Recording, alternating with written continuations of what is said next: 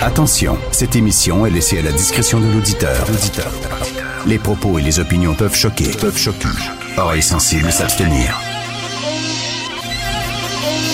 Richard Martineau. Martino. Un animateur pas comme les autres. Richard Martineau. Et bonjour euh, les amis. Euh, un petit conseil, la prochaine fois que quelqu'un vous parle de Denis Coderre et vous vante son bilan, hein, l'héritage qu'il a laissé à Montréal, de grâce, ne riez pas. De grâce, ne riez pas. Parce que là, on a demandé à Marois là, parce que Denis Coderre veut devenir le nouveau chef du Parti libéral du Québec. On a demandé à Marois qu'est-ce que vous pensez de son bilan comme à Montréal? Ben, parti à rire de bon cœur. Mais c'est un réflexe, là. Et qui n'a pas aimé ça, Denis? Il n'a pas aimé ça parce que lui, il veut être chef du Parti libéral. D'ailleurs, Marc Tanguay, hein, il a dit qu'est-ce que vous pensez de la candidature de M. Coderre qui est intéressé? Il dit Ah, oui, fantastique. Mais qu'est-ce que, que vous voulez qu'il dise? Comme Marie Monpetit me dit hier, il était toujours bien pas pour dire euh, Tense-toi, tu pues, marche à l'ombre. On veut rien savoir de toi. Il peut pas dire ça. Il est tellement content qu'il y a quelqu'un qui lève la main. Ben là, c'est le petit Denis qui lève la main. Ben, hein, moi, moi, moi. Ben, c'est correct. Euh, OK. Parfait. On est tout content de ça. Mais euh, je vous pose la question, moi. C'est quoi le bilan de Denis Coderre à la mairie de Montréal? Qu'est-ce qu'il a laissé, Denis Coderre? Non, non, non. J'avais un, j'avais un téléphone au socle. pas grand-chose. Hein? Et sa vision de Montréal, c'était euh, une ville internationale, bilingual, euh, ouverte à la diversité, etc., euh, qui ressemble pas au reste du Québec. Hein? un peu le discours du Parti libéral, que si vous voulez. Mais, bref, ne riez pas. Et là, François Legault, qui s'est fait dire hein, par son parti, merci, Monsieur Legault, mais restez chez vous on veut plus vous sortir ben ben parce qu'il est comme un boulet maintenant. Il a fait plusieurs gaffes, il a multiplié euh, plusieurs propos, déclarations controversées. Et là, on a dit, ben, M. Legault, on, M. Legault, il dit, euh, on va mettre à l'avant, à l'avant euh, nos ministres je vais me faire un peu plus discret au cours des prochains mois. Ça fait un mois qu'on ne l'a pas vraiment vu. Il est allé au Mexique, tout ça, puis ça fait très longtemps qu'on ne l'avait pas vu. Et euh, ça a l'air, selon Tommy Chouinard de la presse, que ça va continuer comme ça. Là. Euh, il va mettre à l'avant-plan euh, ses, ses ministres et lui va, va se retirer un peu parce que, bon, c'est un boulet, c'est un peu un frein au parti dans les sondages. Ça, c'est un peu comme si McDo disait à Ronald McDonald, correct, merci beaucoup reste à la maison. Ou euh, Kentucky Fried Chicken disait au colonel Sanders, prends un petit congé, là, correct, là, ouais, va faire le tour de la Grèce, là, puis euh, don't call us, we'll call you. C'est un peu ça, là. Alors, tu sais, c'était le parti d'un seul homme, le la CAQ, c'était le parti de François Legault. Et là, François Legault lui-même est devenu un boulet pour son parti. Ça doit, ça doit faire mal un peu, ça, quand même. Je reviens sur cette décision du juge euh, Mosley, euh, juge de la Cour fédérale, qui dit que les manifestants qui ont bloqué le centre-ville d'Ottawa il y a deux ans, euh, ils ne mettaient pas en cause la sécurité du pays, menaçaient pas la sécurité du pays et surtout, ils ne troublaient pas l'ordre public. Moi, j'en reviens pas là de ça. J'en reviens pas. 100 poids lourds, hein, des centaines de poids lourds qui avait bloqué euh, le, centre-ville d'Ottawa, euh, qui klaxonnait toute la nuit, qui empêchait les gens de dormir, qui empêchait les gens de pouvoir entrer dans des commerces, qui écœurait tout le monde. Il y en a qui avaient enlevé les roues de leur poids lourd pour être sûr de ne pas être remorqué. Euh, vous savez, on a vu ces images-là. Il y en a, il y en a même qui ont sorti comme un, bain à remous, un bain tourbillon en plein milieu de la rue, etc. Mais ils ne troublaient pas l'ordre public. C'est quand même assez incroyable. Si je mettais 100 poids lourds devant la demeure du juge en question, je pense qu'il dirait ça trouble l'ordre public. Mais non, mais c'est vrai que c'était protégé par la liberté d'expression. Sachez-le à la maison, si euh, vous prenez un poids lourd et vous le mettez devant devant votre voisin puis vous l'empêchez d'entrer, mettons, dans son, dans son garage, euh, ça fait partie de la liberté d'expression. Je ne savais pas ça. Et euh, je lisais Yves Boisvert dans la presse aujourd'hui qui dit, euh, le juge Mansley, là, ce qu'il fait, il est un peu gérant d'estrade. C'est-à-dire, c'est facile de dire ça aujourd'hui. Ah, le gouvernement fédéral n'aurait pas dû utiliser ça. Mais tu sais, quand tu es dans la crise, quand tu étais dans la crise, Effectivement, le chef de police avait deux pieds dans la même bottine, M. Slowley, ça s'invente pas, il s'appelait Slowley, Christy. Alors, euh, il avait deux pieds dans la même bottine, il aurait dû empêcher. Bon, une fois qu'ils sont rentrés dans le centre-ville, qu'est-ce qu'ils voulaient faire? Tu sais, c'est facile de dire là, maintenant, euh, comme on dit en anglais, hindsight 2020, là, c'est très facile de dire, il aurait dû faire ça, il aurait dû faire ça. Mais là, imaginez-vous, là, vous êtes là, là en plein dedans, ça fait deux semaines que ça bloque, ils veulent rien savoir. Euh, il y a des gens qui sont prêts, euh, qui sont près de ce, des organisateurs du convoi euh, qui était en Alberta. Il y a eu des descentes saisies d'armes. Il y a un camion qui se promenait avec euh, affiché euh, sur son camion, un camionneur qui se promenait avec affiché sur son camion une affiche d'un groupe d'extrême droite aux États-Unis qui est considéré comme une organisation terroriste au Canada. T'sais, bref, on y aurait dû négocier. Négocier quoi? Négocier avec qui? C'était des gens qui voulaient pas négocier. C'était des gens qui étaient là. c'est facile de dire qu'il aurait pas dû utiliser cette loi-là. Mais euh, je trouve que c'est assez particulier comme jugement. Mettons, ça m'étonne beaucoup. Et euh, dans Le Devoir, il y a un texte aujourd'hui de Vincent Vallée. Vincent Vallée, euh, il habite Montréal, il est vice-président de la section Andrea Ferretti à la Société Saint-Jean-Baptiste. Et c'est un texte qui s'intitule Il faut qu'on se parle d'immigration. Puis il dit on a le droit de se parler honnêtement, franchement. On est entre adultes. On est une société adulte d'immigration sans tabou, sans se faire traiter de raciste, etc. Hein. Vous soufflez sur des braises de l'intolérance. Et il dit, euh, je vais citer euh, des passages de son texte intéressant. L'immigration est plus complexe et pour la comprendre, on doit prendre plusieurs facteurs en compte. Il y a d'abord les différents types d'immigration économique, humanitaire, réunification familiale, travailleurs temporaires, étudiants étrangers. Chacun a ses propres particularités, ses propres défis. Euh, il faut regarder aussi, ben, c'est quoi la région où ils s'installent, euh, est-ce qu'on est prêt pour les accueillir, etc. Mais il dit aussi, il faut cesser de simplifier à outrance le débat en parlant en termes de gentils contre méchants. Hein, les immigrants, les gentils immigrants contre les méchants de la société d'accueil. Et il dit il faut cesser de, les, de réduire les immigrants à une simple main-d'œuvre qui s'imbrique dans une économie. Et c'est pas ça? Ce sont des gens qui vont s'imbriquer dans une culture. C'est pas qu'une main-d'œuvre, euh, une paire de bras qui arrive, là, puis qui va faire une job, puis que ça va être bon pour l'économie. Ce sont des gens qu'on veut intégrer dans une culture. Ça prend du temps. faut avoir la capacité de les intégrer. Au Québec, on a le devoir euh, de les franciser. On le sait, là, il y avait un texte dans le devoir cette semaine, euh, Francisation Québec, le guichet unique qu'on a créé pour pouvoir faciliter euh, la francisation des immigrants déborde à cause, entre autres, des demandeurs d'asile qui arrivent, euh, euh, qui arrivent très nombreux. les directeurs d'école ont dit, ça n'a pas de sens, on a créé des classes, on a créé l'équivalent de quoi? C'est 50 écoles élémentaires qu'on a créées euh, très rapidement pour pouvoir justement absorber la venue de ces immigrants-là. On a le droit de dire, hey, excusez, là, euh, time out, mais est-ce qu'on a les capacités d'accueillir tous ces gens-là?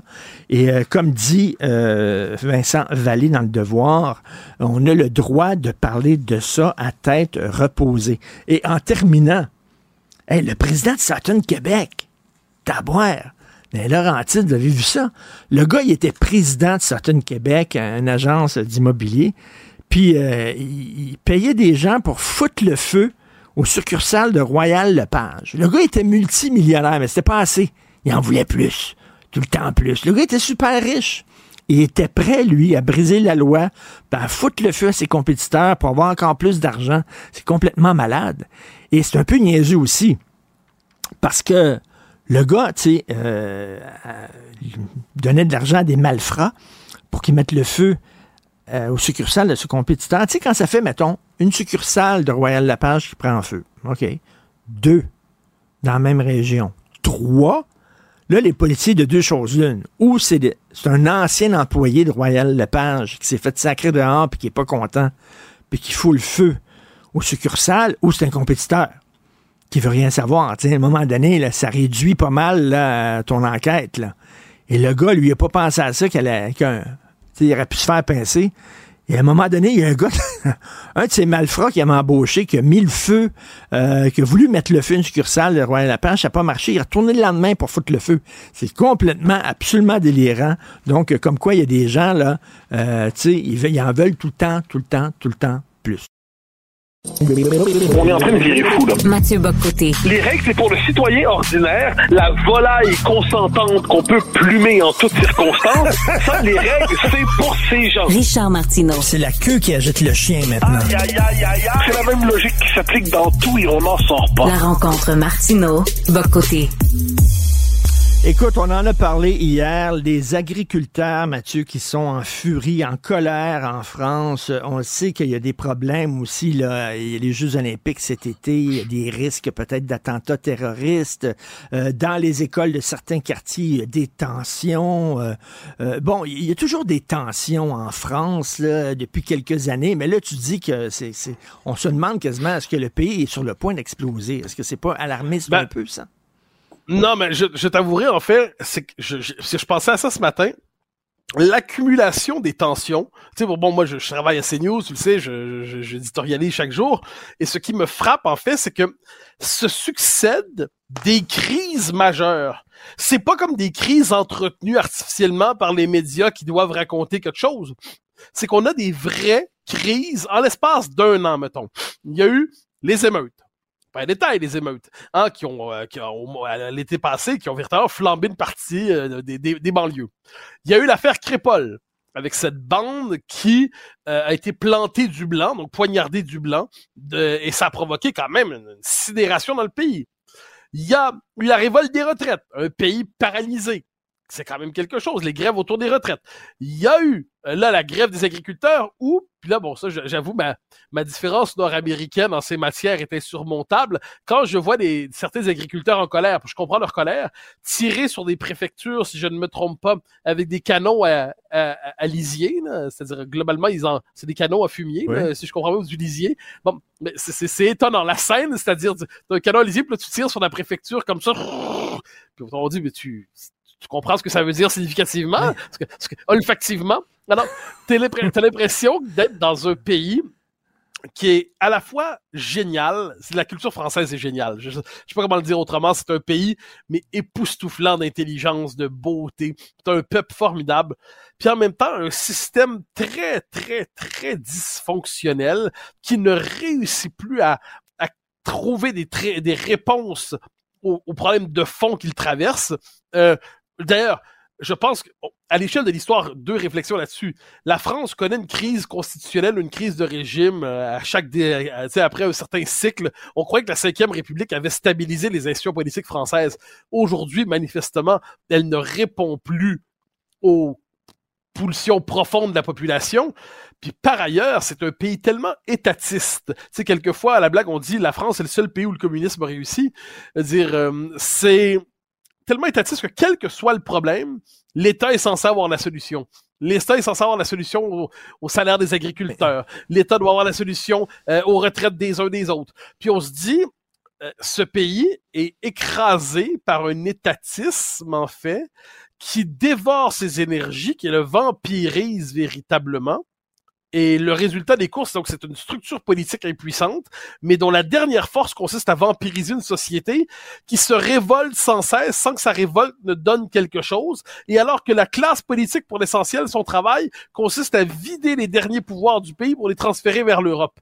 Euh, je regarde ce qui se passe en France et j'ai l'impression que, je sais pas, c'est pas pour de haine, hein, mais il y a une espèce de climat insurrectionnel qui traîne qui est assez étonnant. Écoute, tu parles de tension politique, qu'elle était pas capable de, répondre aux problèmes des gens. Il y a aussi toute la question de délinquance, de violence euh, quotidienne, d'ensauvagement. Écoute, l'année dernière, je suis allé à Paris, je suis allé à New York. Et c'est vraiment bizarre parce que avant, quand tu allais à New York, tu te sentais pas en sécurité. Mais quand tu allais à Paris, là, c'était le fun, c'était les terrasses, puis les restos, puis il y avait une joie de vivre. Écoute, j'ai ressenti l'inverse cette année. Ouais. Je suis allé à New York et New York, c'est hyper sécuritaire, mais vraiment, c'est rendu, ils ont fait le ménage, c'est très sécuritaire. Et c'est à Paris où il y a des coins où tu te dis, ben, coudon, on dirait que je suis dans le Bronx. là. C'est Ah, spécial. mais t'as absolument raison. Alors, j'ai même pas mentionné ça parce que ça, pour moi, c'est un problème à part entière aussi. C'est que t'as des parties du territoire français qui ne vivent plus en France. Ça, d'abord, une forme de, faut comprendre, là, ils sont culturellement en situation de fracture, de sécession, de partition. Ensuite, il y a l'insécurité, mais l'insécurité a une connotation culturelle entre guillemets, pas tout le temps, mais quand on décide de s'en prendre à quelqu'un en tant que blanc, quand on est, quand la pression sociale est telle que les filles ne peuvent plus ne pas mettre le voile, quand euh, bon, j'ajoute les, les, les éléments très nombreux, on se retrouve dans une situation où le l'insécurité réelle dans les transports. Dans les transports, c'est quand même assez euh, prendre le RER, mm, euh, mm, sauf si mm. tu vas vers Versailles, euh, bonne chance. Donc il y a quelque chose dans dans l'air ambiant où effectivement la sécurité n'est plus n'est plus assurée. Où il y a des quartiers où culturellement la France n'est plus chez elle. Je pense que le plus bel exemple de ça, c'est la basilique Saint-Denis, donc la nécropole des rois de France. Quand tu vas là, eh bien, l'histoire de France devant toi, mais en fait, tu es sur un autre continent, dans une autre civilisation. Euh, autre continent et autre civilisation qui sont pas sans, sans mérite, soit dit en passant, mais, hmm. mais, chez eux. Alors que là, tu t'attends pas à voir en France un tout autre monde quand tu vas voir la nécropole des rois de France. Donc, tu prends tout ça ensemble et tu te dis, tu comprends par ailleurs pourquoi tant de Français quittent leur pays aujourd'hui, parce que moi, tu sais, les Français historiquement, c'était pas un peuple qui quittait qui quittait la France. Euh, d'ailleurs, on en a, on l'a vu en, Amérique du Nord. Il était 60 000 à, la fin de la colonie, alors que les, les Anglo-Saxons étaient, les Anglais étaient beaucoup plus nombreux, au-delà d'un million. Alors, qu'est-ce qui se joue derrière ça? Aujourd'hui, ils sont tellement déprimés que, sauf pour certaines voies d'excellence bien primées, il se voit plus trop d'avenir en ce pays. Euh, de plus en plus de Français. Il y a, il y a dix ans, c'était les Portugais qui pensaient quitter le Portugal en disant il n'y a plus d'avenir chez nous. Mais maintenant, les Français se disent ça. Et là, on se dit, si même ce pays qui est merveilleux, je le redis, formidable, eh bien, ils se disent, tant de Français, il n'y a plus de place pour nous ici. Est-ce qu'on se rend compte ce que ça veut dire à l'échelle de l'histoire? C'est une forme de déclassement. Et euh, il y a aussi, euh, ils sentent qu'ils sont dans une impasse politique, c'est-à-dire qu'ils ont voté à droite, ça n'a pas marché, ils ont voté à gauche, ça n'a pas marché, ils ont dit, bon, là, on va voter ni droite ni gauche, bien au contraire, ça va être Macron qui se dit, là, on est au-delà de ça, bon, et, ça fonctionne pas non plus, ils sont très déçus de Macron, fait que là, ils disent, on fait quoi, là? On va où, là, exactement? Ben ça, ça, tu as fait raison, on le voit, c'est que la classe politique de la Ve République ne fonctionne plus sais, il y avait la gauche, il y avait la droite. Au moins, il y avait de grands animaux politiques auparavant. Tu sais, t'avais à, droite, t'avais euh, Chaban, t'avais Mesmer, t'avais plus tard Séguin, t'avais Pasqua, t'avais Chirac, t'avais Balladur, t'avais des gros... Tu sais, c'était des monstres politiques. Puis à gauche, mais t'en avais aussi, quoi qu'on en dise, Gaston Defer, Mitterrand, Fabius, euh, qui existe encore aujourd'hui par ailleurs, euh. Aujourd'hui, la classe politique française, qui demeure comparée à la classe politique européenne meilleure, faut bien le dire, c'est quand même un nombre incalculable de personnages interchangeables qui ne sont plus ancrés dans le pays, qui ne le connaissent plus. On a l'impression qu'ils n'ont de connaissances qu'administratives et statistiques de leur pays. Et c'est une classe politique qui finalement a comme principal souci de se maintenir et de se sauver. Elle veut sauver sa place, sauver sa peau. Et pourquoi elle panique autant avec euh, ce que pourrait être un jour l'arrivée du, du, RN au pouvoir? Euh, on peut être en désaccord complet avec le RN, la question est pas là. La question est qu'on a peur du RN moins parce qu'on se fait des accraires sur le fascisme. Faut arrêter, là. Il y a, c'est, pas un parti fasciste, Il Faut juste e-, être sérieux, n'est mm. Le marqueur d'extrême droite ne sert à rien pour parler de ça. On peut être très critique de ce parti sans utiliser les gros mots. Mais ce dont ils ont peur, c'est que ce serait une nouvelle classe politique. Ce serait pas seulement l'alternance dans une classe politique ou euh, un PQ libéral, un PLQ l'autre jour, bon, ou euh, républicain d'un côté, socialiste de l'autre. Non. Là, ce serait une toute nouvelle classe politique qui bouleverserait, qui compromettrait leur place. Et ça, on sent leur crise de panique. Non, mais imagine le, RN au pouvoir aussi, toutes les, tu sais, de l'autre côté, là, du côté de la gauche, là, on va dire, on est en guerre, là. on est en guerre contre ce gouvernement-là. T'imagines les manifestations, les actes de ah, ben violence et tout ça qu'il va y avoir en France? Ah, mais si, jamais le RN prenait le pouvoir en 2027, si Marine Le Pen prenait le pouvoir puis si elle gagnait les législatives, là, euh, ça, ça dépend contre qui elle se retrouve. Si elle se retrouve contre Jean-Luc Mélenchon, puis Mélenchon, je sais pas, il, mettons, il est battu 60-40, parce que Mélenchon, euh, dans, tous les sondages, euh, Mélenchon ne l'emporte pas. Euh, contre d'autres, c'est plus compliqué. je ne doute pas un instant que Mélenchon lance un appel à l'insurrection. J'en suis absolument convaincu. Il dit, nous nous rallierons pas, a des manifestations, puis il y en aurait, il y aurait des millions qui manifesteraient parce que beaucoup de gens voudraient pas de voir ce gouvernement. Donc, il y a cette présidence et ce gouvernement. Donc, même si le RN, dans lequel beaucoup de Français mettent leur espoir, emporter le, gagner les élections, Gagner des élections, c'est une chose. Être capable de s'emparer du pouvoir, c'en est une autre. Être capable de l'exercer, c'en est une autre aussi. Donc, on a l'impression d'un blocage où, euh, parce que, bon, là, je dirais ça, au, parce que d'un point de vue québécois, on a souvent une vision très caricaturale du RN, du populisme. Et moi, je dis, la question n'est pas d'être favorable à la sortie. D'ailleurs, il y a beaucoup, beaucoup, beaucoup de choses à critiquer dans ce parti.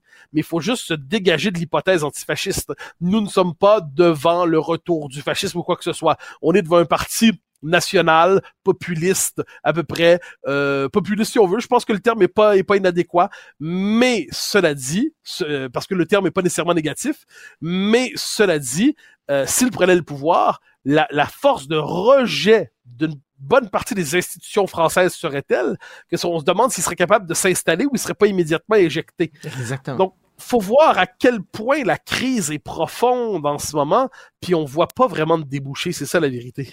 Écoute, euh, au point de vue culture, la France a toujours été. euh, euh, les, les Français ont toujours aimé l'innovation. hein. Il y avait la, la nouvelle vague au cinéma, la nouvelle cuisine, le nouveau roman avec Alain Robbe-Grillet, puis tout ça. Ils aimaient ça. Là, je regarde, moi, je suis un fan de magazines français, puis bon, je vais régulièrement m'acheter des magazines, puis je regarde les hors-séries, là. Ah, la belle époque de Louis de Funès, puis euh, ah, la belle époque de Lino Ventura, puis euh, les sondages, euh, c'est qui votre politicien français euh, préféré? C'est Chirac, ce bon vieux Jacques Chirac avec sa, banque, blanquette de veau et tout ça. Il y a comme, euh, écoute, une nostalgie. On s'enfonce la tête dans le passé. Ouais, mais, mais c'est, je le comprends parce que le passé, c'est l'autre nom de la France. Ça veut dire à moins de dire que la France qui demain serait américanisée, puis au quart islamisée, et puis politiquement européanisée, et puis euh, euh, avec euh, comme chanteur de référence je ne sais quel rappeur venu des banlieues. Bon, à moins de penser que c'est ça la France, à un moment donné, je comprends les Français de se dire Louis de Funès, Brassens, et puis là, on peut faire la liste, euh. Pompidou, Chirac, puis la blanquette de veau. Ben, c'était quand même plus la France. À moins que le mot France ne veuille plus rien dire, que ce soit simplement une espèce de, référence sur une carte sans aucune identité. Donc, quand pendant la pandémie, les Français, par exemple, se tournaient vers les films de Louis de Funès, c'est que c'était une manière de se reconnecter à eux-mêmes et à se connecter tous ensemble. Puis on les comprend. Je veux dire, a un moment donné, un peuple, ça a envie de, se retrou- de retrouver le fil de sa continuité. La question est de savoir, est-ce qu'on peut encore créer à partir de cette identité ou est-ce que c'est une identité qui est destinée au musée? Ça, ça serait terrible parce que si le génie français Mais- n'est plus capable de créer dans la continuité de cet esprit, et finalement, pour se découvrir soi-même, on doit nécessairement se regarder en noir et blanc, ah ben ça, ce serait évidemment une tragédie pour le, le peuple français et pour tous ceux qui aiment la France. Écoute, toi, tu as réussi à, pénétrer le cénacle d'une certaine élite euh, en France. Tu, euh, tu vas manger avec des intellectuels de renom, des acteurs. Tu m'as déjà dit que tu avais rencontré Lucchini, je suis mort de jalousie, etc., lors d'un souper. Ils disent quoi autour d'une table, ces gens-là? Est-ce qu'ils ont quand même du fun? Est-ce qu'ils rient quand même? Ou c'est la face longue puis ils sont déprimés? Alors, je recevais Alain Finkielkraut euh, samedi à mon émission, et puis il nous disait une chose, il dit, j'ai beau être toujours triste pour la société, ma vie privée est heureuse. Donc il dit, euh, j'ai une femme, euh, j'ai un fils avec qui je m'entends bien, il dit, ma vie, ma vie privée est belle. Mais une conversation, je te dirais, avec... euh, puis je comprends, autrement dit, il nous est permis de ne pas être complètement avalés par la politique. Par ailleurs, moi, ce que je constate, c'est qu'autant les Français ont l'art de la conversation, ont l'art de la table. Je pourrais, j'ai tellement de dîners, comme on dit, de souper à l'esprit, où, euh, on voit l'art de la conversation, l'art du, l'art, le, le grand causeur, bon, tout ça. Et, mais quand on parle la de politique, ils aiment le jeu politique parce que ça les passionne. Hein, Est-ce que lui va faire tel calcul, puis faisant ce calcul-là, l'autre va faire le petit calcul, puis on dirait la chanson d'Henri Dess sur comment on fait des enfants. Dis papa, dis papa, dis-moi, dis-moi. Euh, mais appliqué à la vie, politique. bon. Mais quand ils parlent de leur pays, ils considèrent à peu près tous que c'est foutu. Euh, c'est particulier. Ils n'ont pas le sentiment que qui peuvent vraiment. Donc plusieurs disent, ben nos enfants vont peut-être faire carrière à l'étranger et tout ça. Donc il y a le sentiment, même chez ceux qui sont les les mieux placés en société, que le pays est en train de leur échapper. Euh, une forme de fatalisme. hein. Plusieurs disent Marine Le Pen va l'emporter. C'est, inévitable. On n'y peut rien. Il faut Ah s'y ouais. préparer. Euh, ça, je l'entends aussi. D'autres qui, cela dit, vont se réfugier dans une forme de mais ça va bien, ça va mieux qu'on le pense, et ainsi de suite. Mais ceux- ceux-là sont moins nombreux qu'auparavant. Mais il y a un écart chez le français, mais entre une forme de une forme de bipolarité. Euh, euh D'un côté, la vie privée est agréable, puis c'est vrai que c'est agréable, mais le sort du pays leur échappe, puis ils essaient de jongler entre ces deux, entre ces deux réalités. Et même euh, économiquement, c'est-à-dire, euh, ça, ça, va pas super bien. Il n'y a pas de grande réussite française et tout ça. Là. Ah, y a, en fait, il y a deux domaines qui fonctionnent. C'est ben, un en particulier qui, dont les Français s'enorgueillissent, le luxe. Donc le luxe, la hmm. France est le grand exportateur mondial du luxe. Ce qui fait d'ailleurs que, puis, puisque Paris est une ville, une ville très riche, donc qui y vit a l'illusion de vivre dans un pays où, où, tout le monde euh, vit dans les grandes marques. Ensuite, ce qui n'est pas faux, c'est que ceux qui veulent monter à Paris, qui accèdent à la capitale, prennent les codes pour montrer qu'ils commencent à se hisser dans la société. Il y a par ailleurs un souci de l'élégance qu'ont les Français. Le Français le plus inélégant est normalement euh, doté par la grâce de sa naissance plus élégant que le Québécois de base. Et, d'ailleurs, depuis que Mathieu, depuis que Mathieu vit à Paris, il est rendu maintenant une carte de mode. Ça a percolé même chez lui. On appelle ça, on appelle ça s'intégrer à sa société d'accueil. Merci beaucoup, Mathieu. À demain, Mathieu Bocoté. Salut. Martino. Le parrain de l'actualité.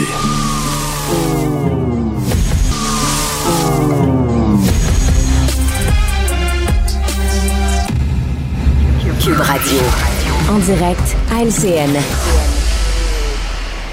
9h30, on trouve Richard Martineau. Salut Richard. Salut Jean-François, si vous êtes à Montréal, faites attention, sortez vos crampons parce que c'est très glissant. Il y a de la glace parlant de glace. Hein. La ville de Montréal qui avait acheté 14 croques glace à 25 000 dollars chacun. Ça fait deux ans qu'ils dorment dans un garage parce que ça prend des conditions très spécifiques. Euh, non, ils croquent pas fort, là. Ils ont enlevé leur dentier. ça prend des conditions très spécifiques pour les utiliser. Euh, il faut que ça soit des trottoirs lisses. Il faut pas qu'il y ait des Il faut qu'il y ait suffisamment de glace, mais pas trop. Bref, là, c'est pas évident. J'ai regardé, moi, sur le site Internet des fabricants des croque-glace. Écoute, ça marche seulement sur les, sur les routes Est-Ouest. Tu comprends-tu? Nord-Sud, tu peux pas, tu peux pas l'utiliser. Il faut qu'à l'extérieur, le vent souffle à 4 km heure du nord-ouest il faut que l'humidité soit à 82% et euh, la personne qui conduit le croque-glace doit porter un chandail rouge à manches courtes. C'est très, très spécifique, là. Et idéalement, il faudrait peut-être qu'il n'y ait même pas de glace. oui. Si possible. Là, on pourrait les utiliser facilement. Tout à fait. On est rendu là. Euh, Richard, ça, ça veut dire quelque chose. Quand des libéraux ouvertement euh, contestent le leadership de Justin Trudeau. Écoute, euh, ça va pas très bien pour notre crooner national. vraiment, sa maison de disques est en train de le lâcher. Euh, lui, écoute, lui qui remplissait, tu te souviens, des stades et des amphithéâtres. J'ai regardé sur son site Internet. Son prochain spectacle, c'est à la, la brochetterie dorée à Marieville. Ouais. Alors, 10,95, euh, c'est un soulaki des patates, puis euh, un, show de 30 minutes de Justin Trudeau, puis c'est même pas ses nouvelles chansons qu'il va chanter, c'est ses vieilles tunes qui l'ont rendu populaire. Souviens-toi son premier grand succès, Papa, où es-tu? Ça, ça avait marché, ça. Il n'y avait pas une mère qui avait les yeux secs quand elle chantait Papa, où es-tu? Mais là, écoute, mais quand tu y penses, quand tu y penses, tu regardes la carrière de Justin Trudeau, c'est pas nouveau là, que ça marche mal. Souviens-toi son album pour enfants, Justin autour du monde. tu te souviens de ça? Avec la chanson en Inde, on fait comme les Indiens. Ça n'a pas super marché. Il y avait aussi euh, la can can can il dort et tout ferait payer la can. Ça n'avait pas super fonctionné non plus. Alors, euh, écoute, et là, son dernier album, Immigration, on ouvre les vannes. Ça marche pas. Il le fait pour le, marché international, cet album-là. OK? Là, il a dit, à l'international, ça va marcher, mais au Canada, ça vend pas énormément. Écoute, tout ça pour dire là, que on est en train de le laisser tomber, mais on laisse tomber la politique, c'est vraiment un retard parce que les libéraux, c'est pas parce qu'ils sont d'accord ou pas d'accord avec sa politique sur l'immigration, c'est que ça pogne pas. Hmm. Si ça pognait, s'il était numéro un dans les sondages, il serait d'accord. Hmm. Si demain il disait Justin Trudeau, tout le monde doit se promener en salopette orange, puis il était numéro un dans les sondages, tout le monde dirait c'est parfait. Les libéraux diraient on le veut. Mais là, étant donné que ça fonctionne pas, regarde aux États-Unis, les républicains, et Donald Trump, euh, il leur donne quasiment la victoire. Fait qu'ils vont se boucher le nez. Hein, même si le gars, vraiment, il devrait être dans une cellule capitonnée avec un entonnoir sur la tête, on dit non, ça va être notre homme parce qu'il nous donne la victoire. Exact. Et là, là, Justin Trudeau, il est plus capable de donner la victoire au Parti libéral. Soudainement, ah là, on dit merci beaucoup, reste à maison, don't call ça. us, we'll call you. Exact. Bref, ça peut être assez ingrat. Il y a un député qui a parlé de date de péremption et que sa date de péremption était arrivée. C'est le cas de le dire. Oh là là! Hey, un petit mot dur, sur euh, ces nouvelles consignes. On disait là, de faire vraiment attention dans les jeux des enfants, éviter les jeux risqués. Ben finalement, euh, c'est plus vrai, ça. Quel monde de fou où on s'en va. La Société canadienne de pédiatrie vient d'émettre de nouvelles directives. Ils disent que les enfants vont pouvoir maintenant grimper dans les arbres. Nos enfants, nos Les enfants. petits lapins. Ils vont falloir faire. Ça n'a pas de bon sens. Ils vont falloir faire du vélo. Ils vont pouvoir faire du vélo à grande vitesse. Se chamailler, toi. Que, que de violence, que de violence. Et ils vont pouvoir jouer à cache-cache, se cacher derrière des buissons. La Société canadienne de pédiatrie dit oui, ils peuvent maintenant faire ça, se cacher derrière des buissons. C'était dangereux, là, ben, c'est dangereux, là. Moi, il joue Scrabble, j'ai tellement peur qu'il mange les lettres, là. Ça n'a pas de bon sens, là. Ça n'a pas de sens. Et- mais- il n'y a rien sur le purel, par contre. N'oubliez pas, si vous amenez Ouais. vos enfants dans le carré de sable et ils mangent du sable, c'est tout de suite un bain de purel sur le champ. D'ailleurs, chez Costco, ils en vendent des 45 gallons de purel. Ça dure à peu près une semaine. Et peut-être du papier bulle Donc, aussi. On pourrait les entourer de papier bulle pour être sûr qu'ils se blessent pas. oui, c'est ça. Avec du ruban adhésif. Enfin, enfin, on dit que nos enfants peuvent aller jouer dehors et se chamailler. Écoute, ça prenait des experts pour nous dire ça. Merci. Hey Richard, passe une belle journée. Martino. Pour l'instant, nos avocats nous disent que tout est beau.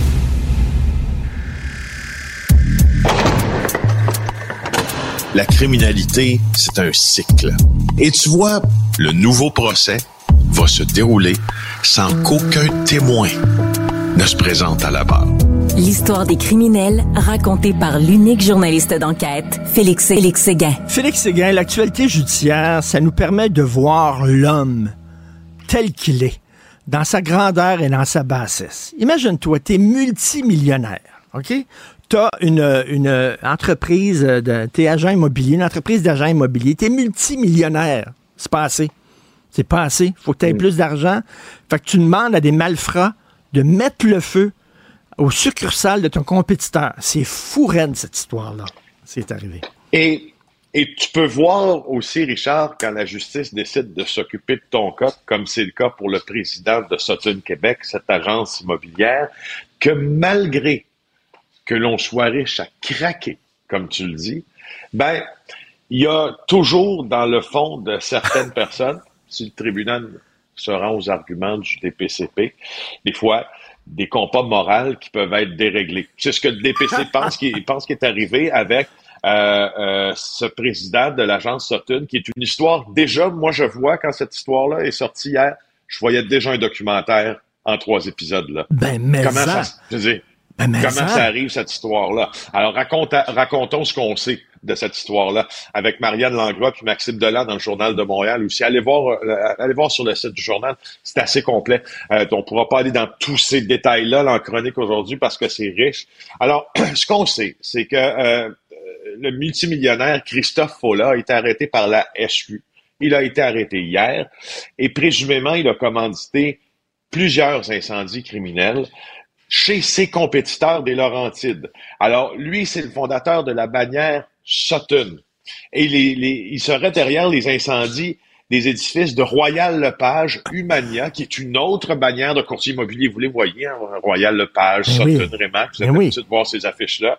Alors, l'enquête policière permet d'établir euh, que cette figure marquante, marquante du milieu de l'immobilier euh, montréalais aurait euh, tabarnouche, payé du monde pour faire ça. Mais tu sais, mais la police, la police, elle voit une succursale de Royal Lapage qui a flambé. OK. Deux. Hmm, trois succursales. Fait que là, de deux choses l'une. Ou c'est un ancien employé qui s'est fait sacrer dehors puis qui est fâché, ou c'est le compétiteur. Da, tu sais? Ben, c'est parce que, je, je veux dire, oui, d'accord, mais c'est le milieu de l'immobilier régi par, entre autres, les agents sont régis par un code de conduite, la Corpic, on achète des maisons, on vend des maisons. C'est un milieu qui est relativement sérieux, bien qu'il y en a qui soient un peu à côté de la plaque. Là, c'est pas le milieu des pizzerias Ben dans. Saint-Léonard. non, non, mais c'est- ça que je me dis Ben quand oui. je regarde cette affaire-là. Je me dis, on dirait qu'on transpose cette affaire-là en se disant, ben oui, mais OK, ça peut se passer dans certains, sais, dans certains euh, milieux ou types de commerce. Les agences immobilières, ish, pas sûr. Hey, il a fondé ça en 95, euh, euh, Sutton Immobilier. Il y a 1500 courtiers qui sont affiliés à Sutton Québec présentement. La, la bannière canadienne de Sutton a 200 bureaux partout dans le pays. Je veux dire, Ma blonde, ma blonde, Sophie me disait On verrait pas dit- Québécois aller sacrer le feu chez Bell, puis Bell aller sacrer le feu chez Rogers. tu sais. C'est- On dirait que c'est- c'est un problème qui se déroule dans les petites strates, notamment et- là, du et- crime, qui là se déroule ailleurs. Ma blonde hier, euh, Sophie me disait, ça me fait penser au gars qui a tué Daniel Langlois. Tu sais, le gars était multimillionnaire, il avait une grosse villa, puis tout ça, puis à cause d'une chicane de voisins complètement débiles sur un, euh, qui, à, à propos d'un chemin qui passait sur son terrain, le gars il est prêt à, à faire tuer deux personnes. C'est- quoi non, ces c'est ça, c'est ça, c'est ça. Ben, je reviens au, et puis dans le cas de, de- dans le cas du président de Sutton Québec, là, je reviens euh, au compas moral. Si Ben oui. évidemment les tribunaux se rendent à la preuve, tu sais, qui est ça là, la morale, Richard, ça s'achète pas. C'est Ouais. une des affaires que tu peux pas acheter. Ouais. Puis c'est de former la morale par ton éducation. Et c'est formé par des valeurs qu'on t'a transmises qui font partie, somme toute, de, cette, de ces mêmes cadres moraux-là. Moi, c'est mon, c'est mon avis, tu sais, là-dessus. Fait que t'as beau être multimilliardaire, tu peux pas t'acheter de la décence. T'as beau être multimilliardaire, euh, tu peux pas t'acheter de la retenue. mais- c'est pas des affaires, oui, ça, ça se pratique, ça s'acquiert. Et c'est qui ces gars-là qui allaient mettre des feux? Là? On dirait que c'est un film des frères Cohen. On dirait que c'est Fargo. Tu sais? mais, mais, Écoute, OK, là, il, est fait venir dans son salon. Ça se passait comment? Il est fait venir dans son salon. OK, là, demain, là, tu vas mettre le feu à telle succursale. On patron, puis là, ils partaient avec leur bidon d'essence. C'est quoi ce monde-là? Non, mais moi, écoute, j'ai de la misère à, à- à concevoir cette scène-là aussi. Je ne sais pas comment ça se passait, justement, mais tu sais, si les, si les, les, les, euh, les incendiaires connaissaient manifestement là, leur commanditaire, puis connaissaient son standing dans la vie en général, ils se disaient quoi? Ils se disaient, coudonc, hey, le gars qui a comme pour, euh, je sais pas, moi, 500 millions d'actifs, il nous demande d'aller sacrer le feu à d'agences Écoute. immobilières qui sont, vous trouvez ça particulier. Puis dans, dans le cadre, tu sais, parlant de ce qui a l'air d'un documentaire, euh, je peux-tu dire que hier, quand tu regarderais au, quand tu regardais sur le, le registraire des entreprises là, du Québec, qui est l'endroit où tu une entreprise, elle est enregistrée là. Puis les actionnaires, ils sont euh, mentionnés, les présidents, les vice-présidents. Euh, on a retiré assez rapidement les articles de- d'incorporation de, Sutton Québec, dans le sens qu'il était plus administrateur, parce qu'avant, il était administrateur, je pense qu'il est toujours, il est toujours par un holding Ben oui. lié oui. à Sutton Québec. Mais t'imagines la panique dans les bureaux de Sutton Québec hier en disant Hey, le boss vient de se faire arrêter pour avoir incendié nos compétiteurs. Oh, on retire, on efface, on appelle au registraire des entreprises en disant Hey, hey, Christophe, pas là, non, merci, basta, c'est fini, on arrête. Écoute, C'est incroyable, raide. cette On, on vous annonce d'ailleurs dans six mois un balado en trois parties ici à Cube Radio sur cette histoire-là. Euh, écoute, Grégory Woolley, euh, qui était le meilleur client de Silva. C'en est une autre histoire, ça. Euh, histoire qui est signée par euh, Éric Thibault, qui marque son grand retour aujourd'hui, mon partenaire, mon, euh, mon ami, puis euh, qui, euh, qui signe ce texte-là avec euh, Maxime Delan là, et moi-même aujourd'hui.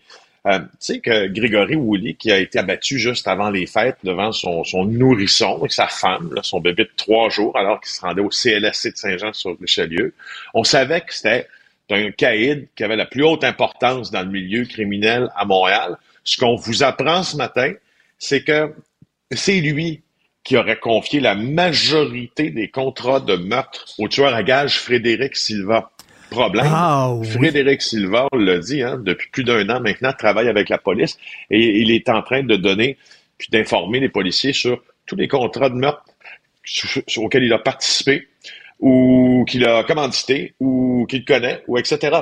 Alors, euh, alors voilà, quand tout ça arrive, ben ça, il y a des résultats qui s'en suivent dans la rue et on pense maintenant, c'est ce que documente l'article, que euh, l'assassinat de Grégory Woolley vient du fait qu'il en savait beaucoup trop, justement, sur les meurtres qui avaient été commandés par Frédéric Silva, parce que Ah. c'était son principal commande, parce que c'était son principal client. Client, finalement. Donc, on a décidé de l'abattre, justement, pour que acheter le silence.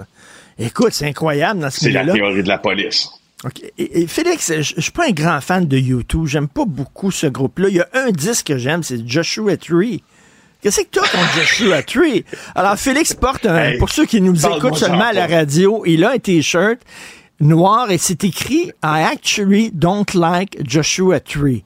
Écoute, c'est leur seul grand album. Moi, d'abord, j'aime pas YouTube. Ça, c'est une Ah chose. ben, bravo. Euh, de, de, de, de- bon, ça, donc, primo. Segundo, cette- ce, ce T-shirt-là, parlant à notre boss, notre grand boss à Cube Radio, Jean-Nicolas Gagné, il m'a été offert par Jean-Nicolas Gagné et mon ami Mathieu Bellumeur à Radio-Canada. On était ensemble dans le désert de la Californie pour aller voir un show de métal. Et là, euh, on était un groupe du Québec, et puis je te raconte l'anecdote parce que c'est plutôt drôle. Euh, donc, on- il y, en- il y en a un, un groupe qui veut, la- qui veut absolument aller voir, une partie du groupe qui veut absolument aller voir le fameux parc euh, national de Joshua Tree. Donc, euh, c'est un state park, donc un parc d'État là en Californie. Et puis, euh, aller voir le fameux Joshua Tree Eh oui. euh, qui est antique. Bon, là, moi, je D'accord, oui, OK. Là, finalement, tu rentres dans le parc et tu te rends compte que Joshua Tree, il y en a comme mille parce qu'évidemment, c'est une sorte d'arbre, tu sais, puis tu trouves jamais, on s'est trompé, c'est loin, il fait chaud, on te six dans un suburban, j'ai pas de patience. Ma- la patience, moi, c'est, tu vois, quand on parle de ce qu'on, ce qu'on, nous transmet de génération en génération, moi, ce qu'on m'a pas transmis, c'est la patience. Il y a des roches, des arbres, des roches, des arbres, des roches, des arbres, des embranchements, des chemins, du monde qui arrête, qui prennent des photos. Moi, si tu veux m'ennuyer, fais-moi visiter ça. Alors, Jean-Nicolas puis Mathieu, quand ils sont venus à LA, euh, à Los Angeles, ils m'ont acheté un chandail en disant, you know what? J'aime pas, ça, pas moi, Joshua Tree. Tree. Ça peut aller pour YouTube aussi, ça. À double sens. Ah non, j'aime pas beaucoup YouTube. Euh, écoute, euh, sur une note plus euh, sérieuse en terminant, la famille Provencher qui s'est présentée aux audiences là, du procès de BT contre, contre la SQ.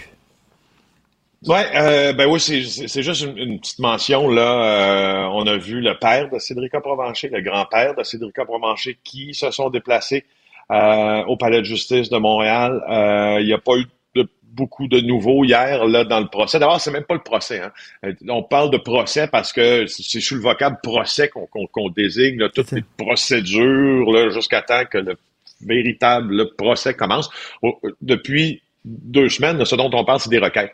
On débat de requêtes pré-procès pour savoir comment on va le tenir, ce procès-là. On a beaucoup parlé cette semaine. J'ai l'impression qu'on va beaucoup en parler presque à chaque jour, moi et toi. Alors là, euh, Martin Provencher et Henri Provencher ont décidé euh, d'aller euh, dans la même salle que le principal suspect de la police dans l'affaire de la disparition et du meurtre de Cédric Provencher. Est-ce que eux, euh, est-ce que tu sais, toi, si la famille Provencher considère Jonathan BT comme un principal suspect? Écoute, euh, je le, je, je suis en possession de l'information.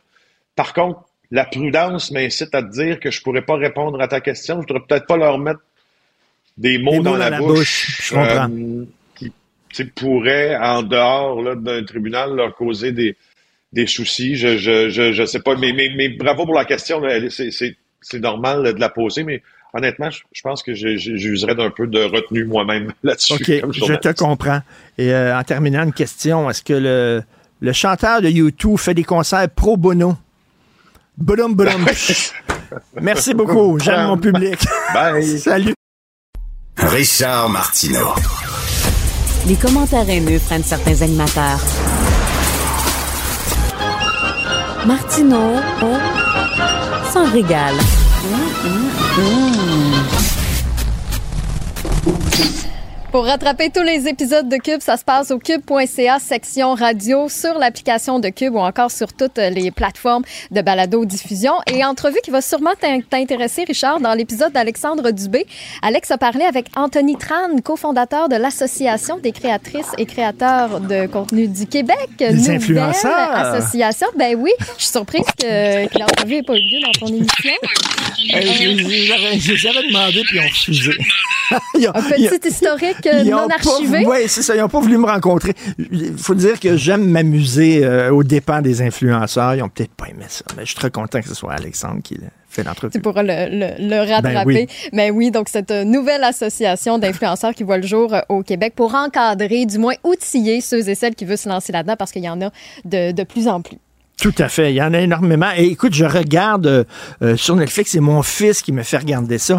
Euh, un des grands influenceurs en France, c'est Squeezie. Squeezie, Squeezie. Alors, il y a un documentaire en cinq parties sur le phénomène de Squeezie. C'est un gars qui a commencé, il avait 10-12 ans, à faire des vidéos sur Internet et il est rendu maintenant, il y a des, il y a des millions de followers en France et partout à travers le monde. C'est absolument passionnant. Et c'est quoi? Ça me fait voir le monde des influenceurs d'un autre œil, d'une autre façon. Oh, mais c'est intéressant. Mais c'est vrai que ça, ça, gagne énormément en popularité. J'ai nommé Mr. Beast parce que lui, c'est un des YouTubers américains les, les, plus populaires. Puis il a annoncé cette semaine qu'il va avoir sa, sa, propre émission de télévision ah, ouais. sur euh, Amazon. Fait que, tu sais, ça, ça, ça, fait des ben petits... Ça amène énormément de, de, de bon, ben, on a hâte de voir la euh, gang de Sunwing euh, avoir leur propre émission de télé. Ça va être le fun. Ça va être très divertissant, ça. Je te ramène d'ailleurs à hier. Tu as eu un bon débat avec Isabelle Maréchal sur son nouveau documentaire La Grande Démission qui était présenté hier soir à Télé-Québec. Ça parle bon de Québécois, de Québécoises qui décident de revoir la façon de, de, de travailler. Oui.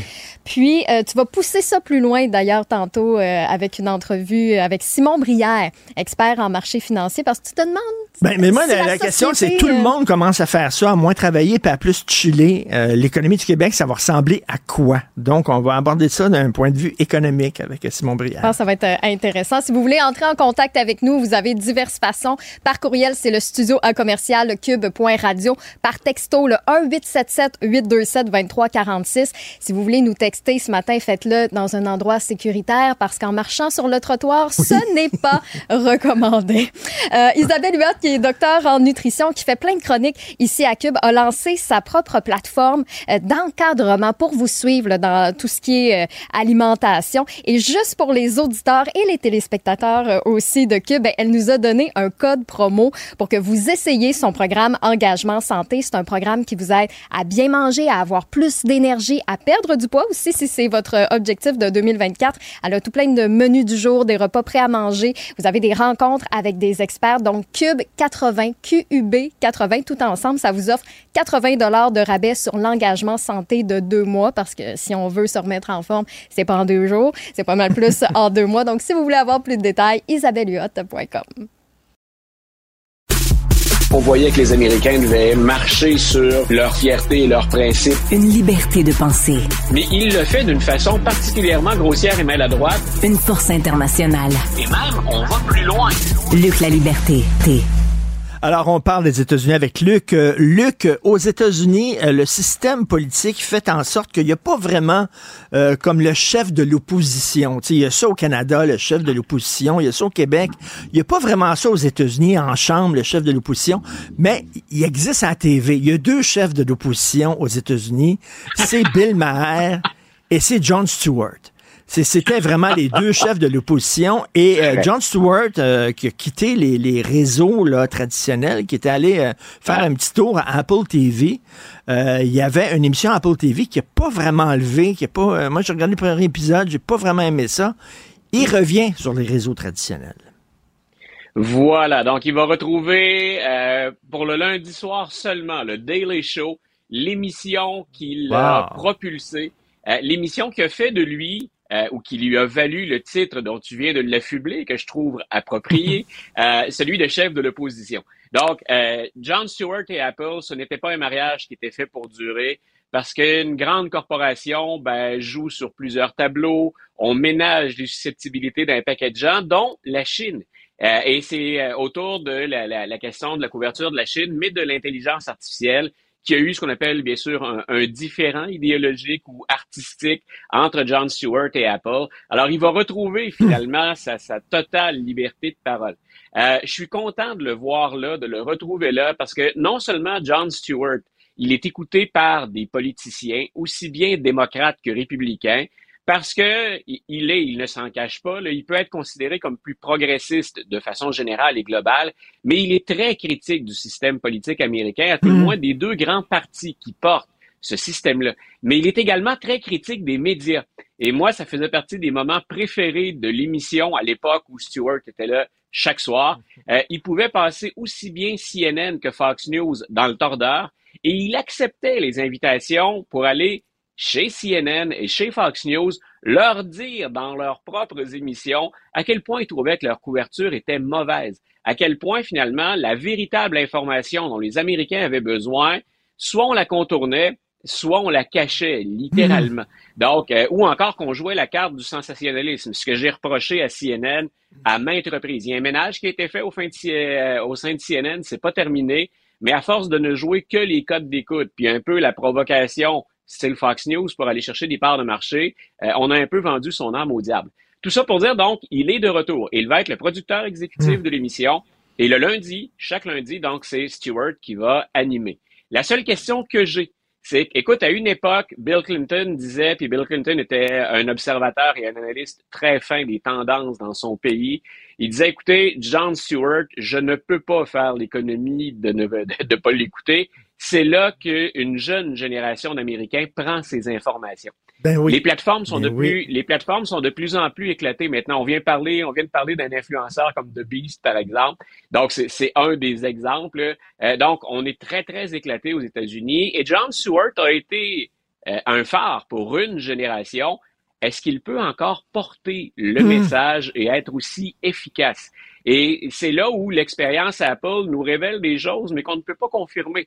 Ça n'a pas levé autant qu'on pensait. Donc, l'émission, tu l'as dit, là, je l'ai Ben écouté oui. à plusieurs reprises. Ah mais ouais? c'est un John Stewart, ce qui est- ben, c'est un, ouais, un John Stewart qui était moins mordant au plan humoristique. Il faisait Oui. plus le penseur ou l'activiste politique que l'humoriste. Oui. Sa force quand il était sur Comedy Central ou quand il était au Daily Show, euh, c'était justement de faire rire et réfléchir en même temps. Et il a laissé la carte de l'humour tomber, ou à peu près, quand il est passé chez Apple. Donc, on verra. Mais j'ai hâte de voir, est-ce que c'est un phénomène générationnel? Est-ce que les gens vont se souvenir de lui comme d'un grand comique, puis de quelqu'un de particulièrement informé, mais dont l'effet est passé? Aussi, parce qu'il n'est là que pour la couverture de l'élection 2024. Il est là pour cette année. A-t-il encore un effet d'entraînement? Hmm. Et ça vaut autant. Moi, je me méfie autant de lui pour ce qu'il va dire des démocrates, si je suis un démocrate, que de ce qu'il va condamner, et son aussi à Mais- de ce qu'il va condamner chez Donald Trump et chez les républicains. Écoute, je vais te euh, poser une question euh, salope, comme on dit. Euh, tu sais, le, le, le, le monde, le monde est divisé en deux. T'es Superman ou t'es Batman, t'es Rolling Stone ou t'es Beatles, John Stewart ou Bill Maher? Ah, moi, j'irais Hmm. avec, parce que ses analyses sont plus fines, j'irais avec euh, John Stewart. Stewart. Mais, mais les deux doivent être là. Parce que Bill Ouais. Maher s'exprime sur des sujets que les autres ignorent. Des fois, il le fait sans tout maîtriser le contenu. C'est pas toujours fin, il veut provoquer, mais il aborde et surtout, il invite des gens qu'on n'entend pas ailleurs sur les grands réseaux. Et c'est ce que je lui accorde comme mérite. Mais si je vais vers la, la finesse de l'analyse, euh, c'est Stewart qui l'emporte. Ce serait mon premier choix. Mais je répète, moi, je pense qu'il y a de la place dans cet univers-là pour les deux. Mais je suis équipe Stewart, mais ça m'arrive de tricher pour aller vers Bill Maher. Tout à fait. Euh, écoute, tu veux me parler d'une histoire euh, passionnante. Ruby Bridges. C'est qui cette femme-là? Écoute, j'ai, euh, c'est, c'est synchronisme, ça s'invente pas. J'allais en parler en classe cette semaine et la veille de mon cours, j'écoute l'émission de Stephen Colbert et il invite Ruby Bridges. Ruby Bridges, pour moi, elle était comme disparue du radar. C'est cette jeune fille dont on avait vu la photo en 1960, alors que ses parents acceptent une offre des activistes à l'époque. La Cour suprême vient de dire il n'y a plus d'école pour les Blancs et pour les Noirs, donc on met fin à la ségrégation raciale. Les Noirs doivent intégrer les, les écoles de Blancs. Bonne chance pour tenter le coup dans certains États du Sud. Donc, elle est en Louisiane et ses parents disent, OK, on, on va risquer le coup. Elle va entrer à l'école et on lui avait dit, ça pourrait même lui permettre d'aller à l'université, ce qui est à peu près impossible à l'époque pour une Noire ou un Noir. Elle rentre à l'école, mais écoute, euh, la haine, les injures, on lui balance des choses par la tête. Et la photo célèbre, c'est qu'elle c'est- sa première journée d'école. Est-ce qu'il n'y a pas eu une toile aussi, une, une Oui, peinture voilà. euh, faite de la petite fille avec son sac d'école et tout ça? Voilà, peinture de Norman Rockwell en 1964, mais qui récupère donc l'événement de 1960. Donc, Ruby Bridges, pour moi, c'est comme une héroïne, ou à tout le moins, un moment fort de l'intégration raciale.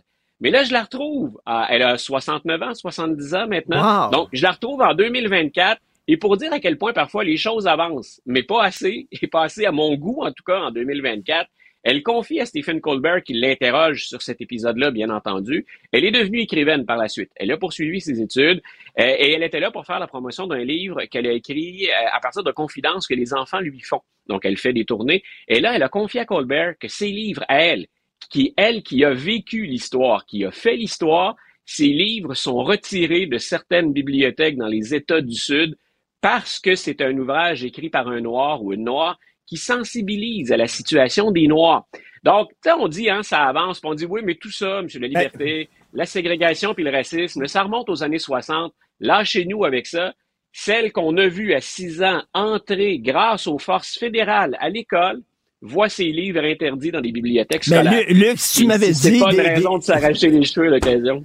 Mais si tu m'avais dit, Luc, des livres bannis, euh, retirés des rayons, je t'aurais dit, ah, ah, c'est les woke, c'est la rectitude politique, c'est la gauche, Voilà. puis tout ça. Non, c'est des gens plus à droite euh, qui ont pas aimé ça qu'une que des livres écrits par une noire. Donc, tu sais, les forces, les forces de l'obscurité viennent des deux côtés.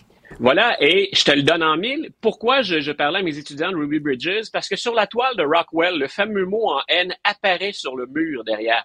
Et j'expliquais à mes étudiants que contrairement à ce que certains progressistes demandent, j'allais leur montrer le mot en haine à l'écran et je leur expliquais pourquoi. Je leur disais, si je veux rendre justice à ce qu'elle a vécu, je dois vous montrer ça. Qu'en pensez-vous? Puis ils ont le droit de m'écrire après pour dire, on n'a pas aimé ça, on est contre ça. Mais je leur explique pourquoi, pour un prof d'histoire, si on cède à ces demandes de bannir des mots ou des thèmes, à quel point on rend pas service ni à l'histoire, ni à ceux qu'on éduque. Donc, je leur pose cette question-là, puis en même temps, donc, on apprend que dans certaines écoles, c'est Ruby Bridges qui est cancel, dont on annule. les- Incroyable. Donc, ces livres, sont ces livres sont disponibles ailleurs. Ils sont en vente dans les librairies. C'est ce qu'elle dit d'ailleurs. Mais les enfants ne peuvent pas les consulter dans les bibliothèques des écoles alors qu'elle a écrit l'histoire. C'est Ruby Bridges, une page d'histoire. Écoute, euh, je suis désolé, tantôt je t'ai interrompu parce que tu me parlais de la photo qui a été prise euh, de Ouais. Ruby Bridges qui rentrait à l'école. Est-ce qu'elle avait un regard terrifié parce qu'on criait après, on y lançait des trucs? Pauvre petite fille, elle avait quoi, 6 ans, La- 6 ans, 7 ans? La beauté de la chose, c'est qu'elle dit, écoutez, je viens de la Nouvelle-Orléans, je viens de la Louisiane. Moi, je pensais pas que c'était des racistes qui étaient là. Je l'ai appris après.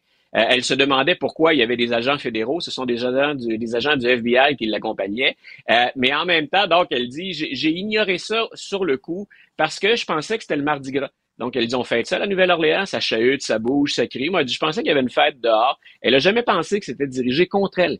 Mais elle s'est, une fois rendue dans l'école, elle a constaté que des profs blancs avaient démissionné pour ne pas enseigner à une noire et qu'elle se retrouvait toute seule dans sa classe pendant une année complète avec une prof qu'on a fait venir de Boston. Ben, Donc, c'est pas loin, ça, dans l'histoire. Ouais. Ben, Donc, c'est- une histoire qui est absolument, c'est une histoire qui est absolument fascinante. Et ne pas permettre à des étudiants d'apprendre ça à l'école, ben, écoute, c'est trahir Ben- l'histoire américaine, puis c'est trahir le devoir de leur apporter une connaissance qu'on espère pleine et entière. Écoute, je ne comprends pas qu'il n'y a pas eu encore de film sur euh, cette histoire-là. Il y en a eu? Il y, a eu, il, y a eu, il y a eu un téléfilm, mais malheureusement, ça n'avait pas connu un grand succès. Moi, j'attends une œuvre majeure sur Ben cette oui. période-là. Mais pour, euh, pour les téléspectateurs, téléspectatrices, si vous fouillez un peu sur le web, c'est euh, c'est un, euh, un téléfilm donc qu'on avait fait et ça s'appelle comme ça Ruby Bridges. Donc et ça porte sur ses parents et elle au moment où elle s'apprête à poser ce geste euh, énorme dans Hmm. l'histoire américaine, défier les Hmm. blancs, défier le racisme et aller étudier normalement. Et en terminant, on n'arrête pas le progrès. hein. On fait des avancées Ouais. incroyables dans la mise à mort, dans la peine de mort. Il y avait eu la, guillotine, il y a la chambre à gaz, euh, il y a eu les injections létales. euh, et, et là, on est rendu à l'asphyxie à l'azote. Voilà. Nouveau produit parce que l'industrie pharmaceutique ne veut pas être associée à la peine de mort aux États-Unis. Euh, et le détenu qu'on va exécuter ce soir, ça fait 35 ans qu'il croupit derrière les barreaux. Sa, culpabilité ne fait aucun doute. Là, il n'en appelle pas de ça. Euh, des avocats sont intervenus parce qu'on l'a raté, sa première exécution, avec l'injection létale qui était devenue, entre guillemets, traditionnelle. On n'a pas réussi à trouver de veine pour le faire. Donc, on, l'a, on a fouillé pour trouver une veine pendant un certain temps. Maintenant que ça a manqué, on va faire ça en lui appliquant un masque sur le visage et on va l'asphyxier à l'azote. Désolé pour les, les, détails. Ce qui est, ce qui rend ça encore plus près de nous, c'est que le masque qu'on va utiliser, fabriqué par une compagnie qui travaille aux États-Unis, mais qui est une propriété d'une entreprise dont le siège social est à Pointe-Claire, donc et qui s'appelle Walter Surface Industries. Donc, en guillemets, hmm. il y a un peu de nous autres là-dedans. Et il y a des pressions hmm. actuellement sur la compagnie pour dire vous pouvez arrêter ça. Vous pouvez retirer ce masque-là. Et il semble que si on retire le masque, il y a beaucoup d'autres compagnies qui refuseraient de, de, le donner. Et ce qu'on craint de la, pourquoi cette, cette controverse, l'asphyxie à l'azote n'a pas fait ses preuves et n'a jamais été testée. Donc, mine de rien, ce soir, c'est macabre comme sujet, c'est, ça n'a rien de sympathique, ça peut donner froid dans le dos. Euh, c'est pas impossible que cette personne-là qu'on met à mort souffre pendant longtemps, et c'est ça qu'on va ramener devant la Cour suprême. Parce que devant la Cour suprême, on va pas interdire la peine de mort. Mais ce qu'on peut dire, c'est se pencher sur la constitutionnalité de la façon dont on met les gens à mort.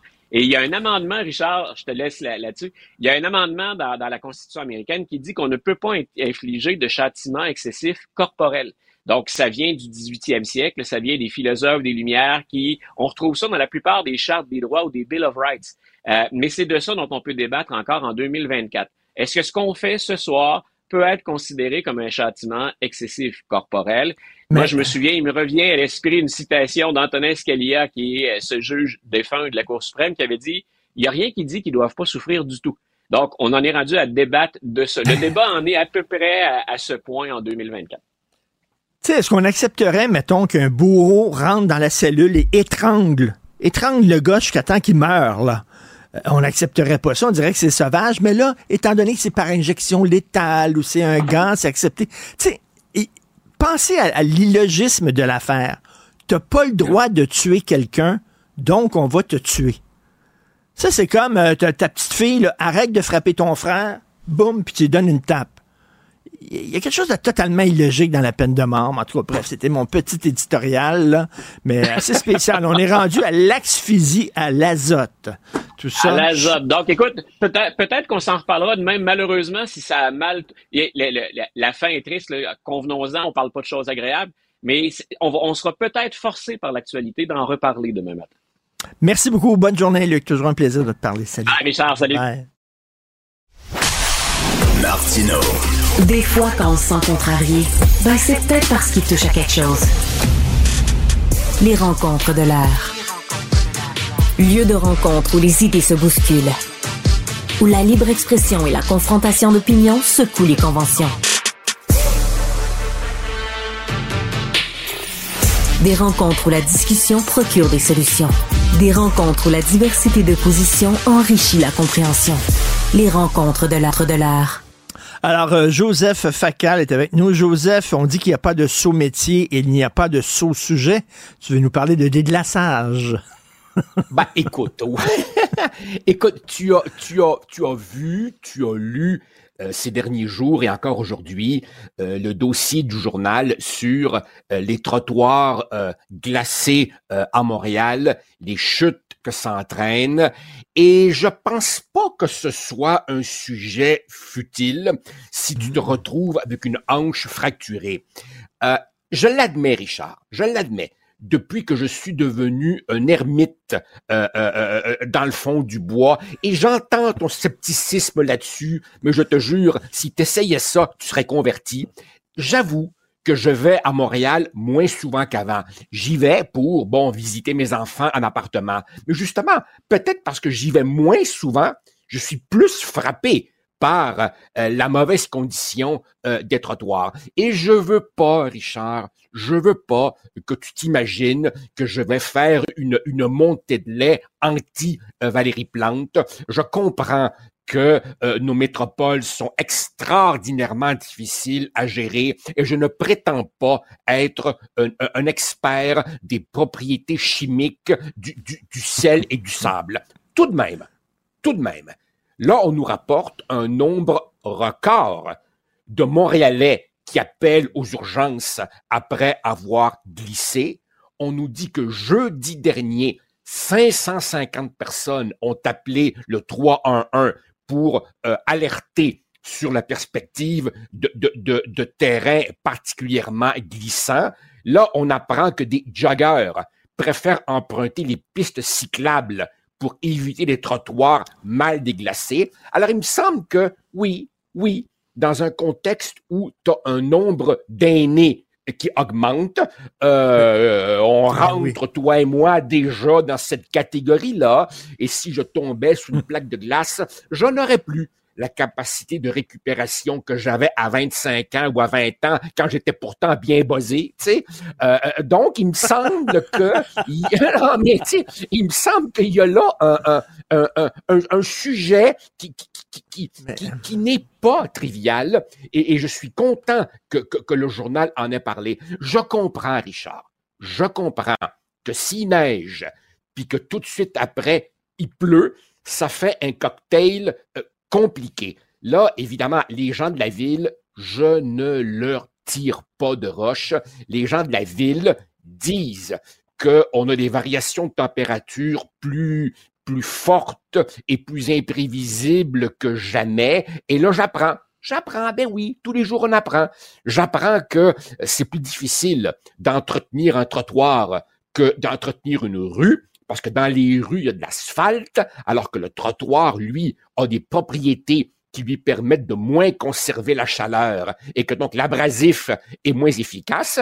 Mais au total, écoute, il y a des gens qui tombent en nombre croissant et ça a de réelles conséquences. Mais tu lu aujourd'hui, ils ont acheté justement pour ça, pour pouvoir casser la glace, ils ont acheté 14 croques glace il y a deux ans, 25 000 dollars chacun. Ils dorment dans des garages parce que les conditions pour les utiliser, c'est hyper pointu. Il faut que ça soit des trottoirs lisses. Il faut pas que ça soit en pente. Il faut que tu conduises ça la nuit parce que ça va trop vite dans la journée. Tu peux heurter des piétons. Euh, il faut qu'il y ait assez de glace parce que s'il n'y a pas suffisamment de glace, tu risques d'endommager les trottoirs. Bref, ça prend des conditions tellement précises. On les a jamais eues, ces conditions-là, puis ça dort dans un garage depuis deux ans. Alors effectivement, bon, 350 euh, 000 euh, dollars en pure perte pour ces espèces de, de croque-glace qui, qui ne servent à rien. Évidemment, dans l'immensité du budget montréalais, euh, on pourrait dire que 350 000, il y, a de pires scandales que ça, mais tout de même, tout de même, euh, dans l'état actuel des finances montréalaises, euh, il n'y a pas de petite économie. Et à un moment donné, clairement, tu as quelqu'un quelque part qui s'est dit, c'est ce genre de véhicule qu'il nous faut. Euh, et puis clairement, ce n'est pas ce genre de véhicule qu'il nous faut. Maintenant, par ailleurs, on sait, on sait quels sont les endroits dangereux. Oh, il y, a un journaliste euh, Louis-Philippe Messier, qui fait du jogging ben et qui nous raconte ses aventures urbaines. Alors évidemment, lui, il est pas comme nous, hein. Il est jeune, en forme. Eh ben, il s'est, il s'est pété la gueule et il expliquait que euh, euh, les endroits particulièrement dangereux sont les trottoirs qui longent un endroit surélevé du genre parc. Et ça peut se comprendre. Dans le parc, tu as la neige, la neige fond, l'eau tombe sur euh, le, trottoir, la température baisse et la glace se forme. Maintenant, une fois qu'on sait ça, il me semble qu'il euh, il faudrait agir. Tu sais, il y a quelques années, il y a quelques années, j'ai un ami, j'ai un ami qui est ingénieur. Puis je lui demande un jour, qu'est-ce que ça fait exactement un ingénieur? Et il m'avait répondu, il y a toutes sortes d'ingénieurs. Mais fondamentalement, un ingénieur, c'est un solutionneur de problèmes. Puis tu sais pas quoi? Il m'avait offert une paire de crampons ben pour mettre en dessous de mes bottes. Dans le temps, je riais. Euh, je ris plus maintenant. mais, mais, mais, Joseph, Joseph, je, ne demande même pas d'avoir des croques glaces puis tout ça. On peut-tu rien mettre du sel? On peut-tu rien commencer par ça, là? C'est pas, pas un génie de faire ça. Mettre du sel, c'est trottoir. Ils, sont, Richard, Richard dans, le temps, dans le temps où j'étais au gouvernement, on, tu sais, dans les gouvernements, on produit toujours du jargon. Et euh, les, les, municipalités offraient ce qu'on appelle des services de proximité. Alors, des services de proximité, c'est euh, euh dégager, déglacer les trottoirs, c'est euh, ramasser les ordures, c'est avoir une bibliothèque publique, puis des arénas au coin de la rue qui ont de l'allure. Mais non, c'est comme si certains, certains de nos élus euh, municipaux avaient des espèces d'idées de, de, de, grandeur, euh, voulaient faire beaucoup hmm. dans le symbolique. Et donc, par hmm. exemple, on nomme un quartier de la francophonie à Montréal, hein, comme s'il y avait une petite Italie à Rome, alors qu'en fait, dans la réalité des choses, ben, les bibliothèques deviennent de plus en plus des refuges pour, sans, pour sans-abri, les, les, les trottoirs sont de moins en moins déglacés. Je, je veux dire une chose, Richard. Quand nous avons vendu notre maison familiale et que celle où nous habitons maintenant n'était pas encore prête, nous avons eu une période transitoire où on avait loué un appartement à Montréal. C'était pendant le confinement. Alors, on était dans NDG, dans un cinq et demi, le typique appartement jadis pour une gang d'étudiants avec le plancher qui penchait comme ça. Et il y avait moi, ma blonde, mes deux enfants, la blonde de mon fils, un chien puis deux chats. Alors évidemment, on se tombait sur les nerfs comme c'était pas possible. Et c'était l'époque où, rappelle-toi, tu pouvais ne pas respecter, tu pouvais dépasser le couvre-feu si tu avais un chien. Alors évidemment, le chien, le pauvre chien, a jamais autant marché. Parce qu'à chaque fois que chacun d'entre nous était, à chaque fois que chacun d'entre nous avait un peu les nerfs à fleur de peau, ah ouais, sors là avec le chien. Le chien, il s'est fait raider, c'était pas possible. Eh ben, non mais, pauvre chien. Eh, eh, ben, dans, ce quartier, dans ce quartier, Richard, NDG, pour ne pas le nommer, Notre-Dame de Grâce, le, le, la partie pauvre de Notre-Dame-de-Grâce, en dessous de la traque de chemin de fer, tu sais, wrong side of the tracks. Oui. Tu aurais dû voir le ramassage des ordures. Écoute, les sacs étaient percés, pas par nous, la moitié du contenu restait par terre après que les, euh, le, camion soit passé. Il me semble que quand on dit service de proximité, au lieu d'avoir des fantasmes du type positionner Montréal sur la map monde euh, planétaire, il faudrait assurer correctement les services de base. Écoute, euh, Joseph, tout à fait d'accord. Je sais pas c'est quand la dernière fois tu es venu à Montréal, mais écoute, j'ai vu des nids de poules, des trucs invraisemblables, mais des affaires incroyables très, très, très profonds, là, dans des rues très ah passantes. Et euh, ça devient le du fait du slalom maintenant quand tu conduis. C'est hallucinant. Je sais pas. Écoute, l'asphalte, je sais pas qu'est-ce qu'on met dans les rues. Joseph, c'est-tu à cause de la corruption qu'on met des matériaux qui coûtent pas cher pour tourner les coins ronds? Parce que tu le sais, je, l'ai dit souvent, je vais le redire. À un moment donné, mes filles étaient jeunes. On était allés euh, euh, au Nouveau-Brunswick. Et là, je revenais, puis je voyais la frontière, là, euh, Québec. Là. Et là, je le disais, fermez les yeux et vous allez voir, vous allez sentir qu'on arrive au ah Québec. Pas de farce, là. Et c'était comme parfait au Nouveau-Brunswick. T'arrives à Québec, bam, bam, bam, bam, bam, bam. Non, Richard, qu'on vient de pas me dire, ce sont les écarts de température. Je suis désolé. Parce qu'à la frontière de l'Ontario, à la frontière du Vermont, à la frontière du Nouveau-Brunswick, tu vois la différence. Ah, Richard, je suis sûr que dès cet après-midi, je vais recevoir des courriels euh, ricaneurs de, de, gens qui connaissent ça mieux que moi et qui vont me dire, moi vous expliquer comment on construit les trottoirs ici. Et ils vont probablement nous dire effectivement que soit pour couper les coins ronds, sauver de l'argent ou renouveler des contrats, on construit moins épais, on construit plus vite, on construit du matériel de mauvaise qualité. Je ne sais pas. Tu vois, Richard, la beauté de ne plus être en politique, c'est que je peux dire maintenant, je ne sais pas. Mais clairement, il y a un problème qui ne tourne pas rond. Parce qu'effectivement, quand tu vas dans d'autres provinces ou dans des États américains au climat très similaire, t'as le sentiment de rouler ou marcher sur des tapis, ce qui n'est pas le cas ici. Exactement. Malheureusement. Écoute, la prochaine fois, tu m'enverras une photo de ton chien. Il doit avoir des cuisses musclées, ce chien-là. Ça doit être incroyable. Des, cuisses de joie de sa guerre. à demain, Joseph. Bonne journée. Martino. Le préféré du règne animal. Bonjour, les petits lapins. Petit lapin, lapin, petit lapin. Alors, un couple sur deux, et même peut-être plus, à 1,5 couple sur deux qui se séparent, et quand on se sépare, il y a un programme fantastique. Moi, j'ai trois enfants, j'ai euh, un garçon avec Sophie, mais j'ai deux filles avec une ex-conjointe. Et quand on s'est séparés, on a eu, euh, on a bénéficié du programme au Québec de médiation c'est extraordinaire. C'est un programme fantastique pour euh, savoir les paiements des pensions, la garde, etc. Plutôt que de te retrouver devant un juge, tu là avec une notaire, une médiation où tu peux discuter, même si une séparation, des fois, c'est difficile, ça se passe. C'est un programme fantastique. Et là, ben, on va aider encore plus les gens qui se séparent, les couples qui se séparent, parce qu'il y a un service qui s'appelle Info Séparation. On va en parler avec euh, Mme Marie Allard, avocate coordonnatrice des projets pour le Centre de justice de proximité. Bonjour, euh, Maître Allard. Bonjour, M. Martineau. Je suis content d'être avec vous ce matin. Ben, très content de parler de ça. Info séparation, c'est quoi? Est-ce que c'est une euh, ligne téléphonique qu'on appelle pour nous donne des services? C'est un guichet unique pour les gens qui se séparent?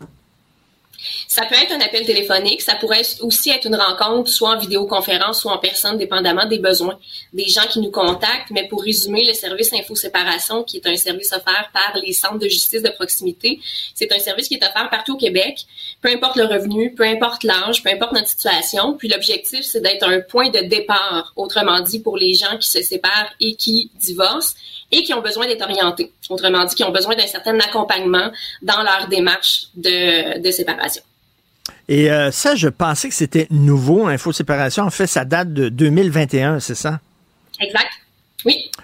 Et euh, c'est pour aider justement pour, pour essayer de, que ce, ne soit pas nécessairement judiciarisé, là, pour pas que ça se ramasse devant les tribunaux. On sait que les tribunaux sont très engorgés, entre autres. Puis c'est pour aussi aider les couples, des fois on se sépare, puis il y a des chicanes, il y a des animosités, etc. D'essayer de pouvoir se parler et surtout quand on a des enfants, hein, de penser à l'intérêt des enfants d'abord et avant tout? En fait, info séparation, nous, ce qu'on fait quand on rencontre les gens, on évalue le besoin. Euh, c'est possible qu'une personne ait besoin d'aller devant les tribunaux, mais on va quand même regarder s'il y a des options, par exemple, plus douces, comme la médiation familiale, qui pourraient aider.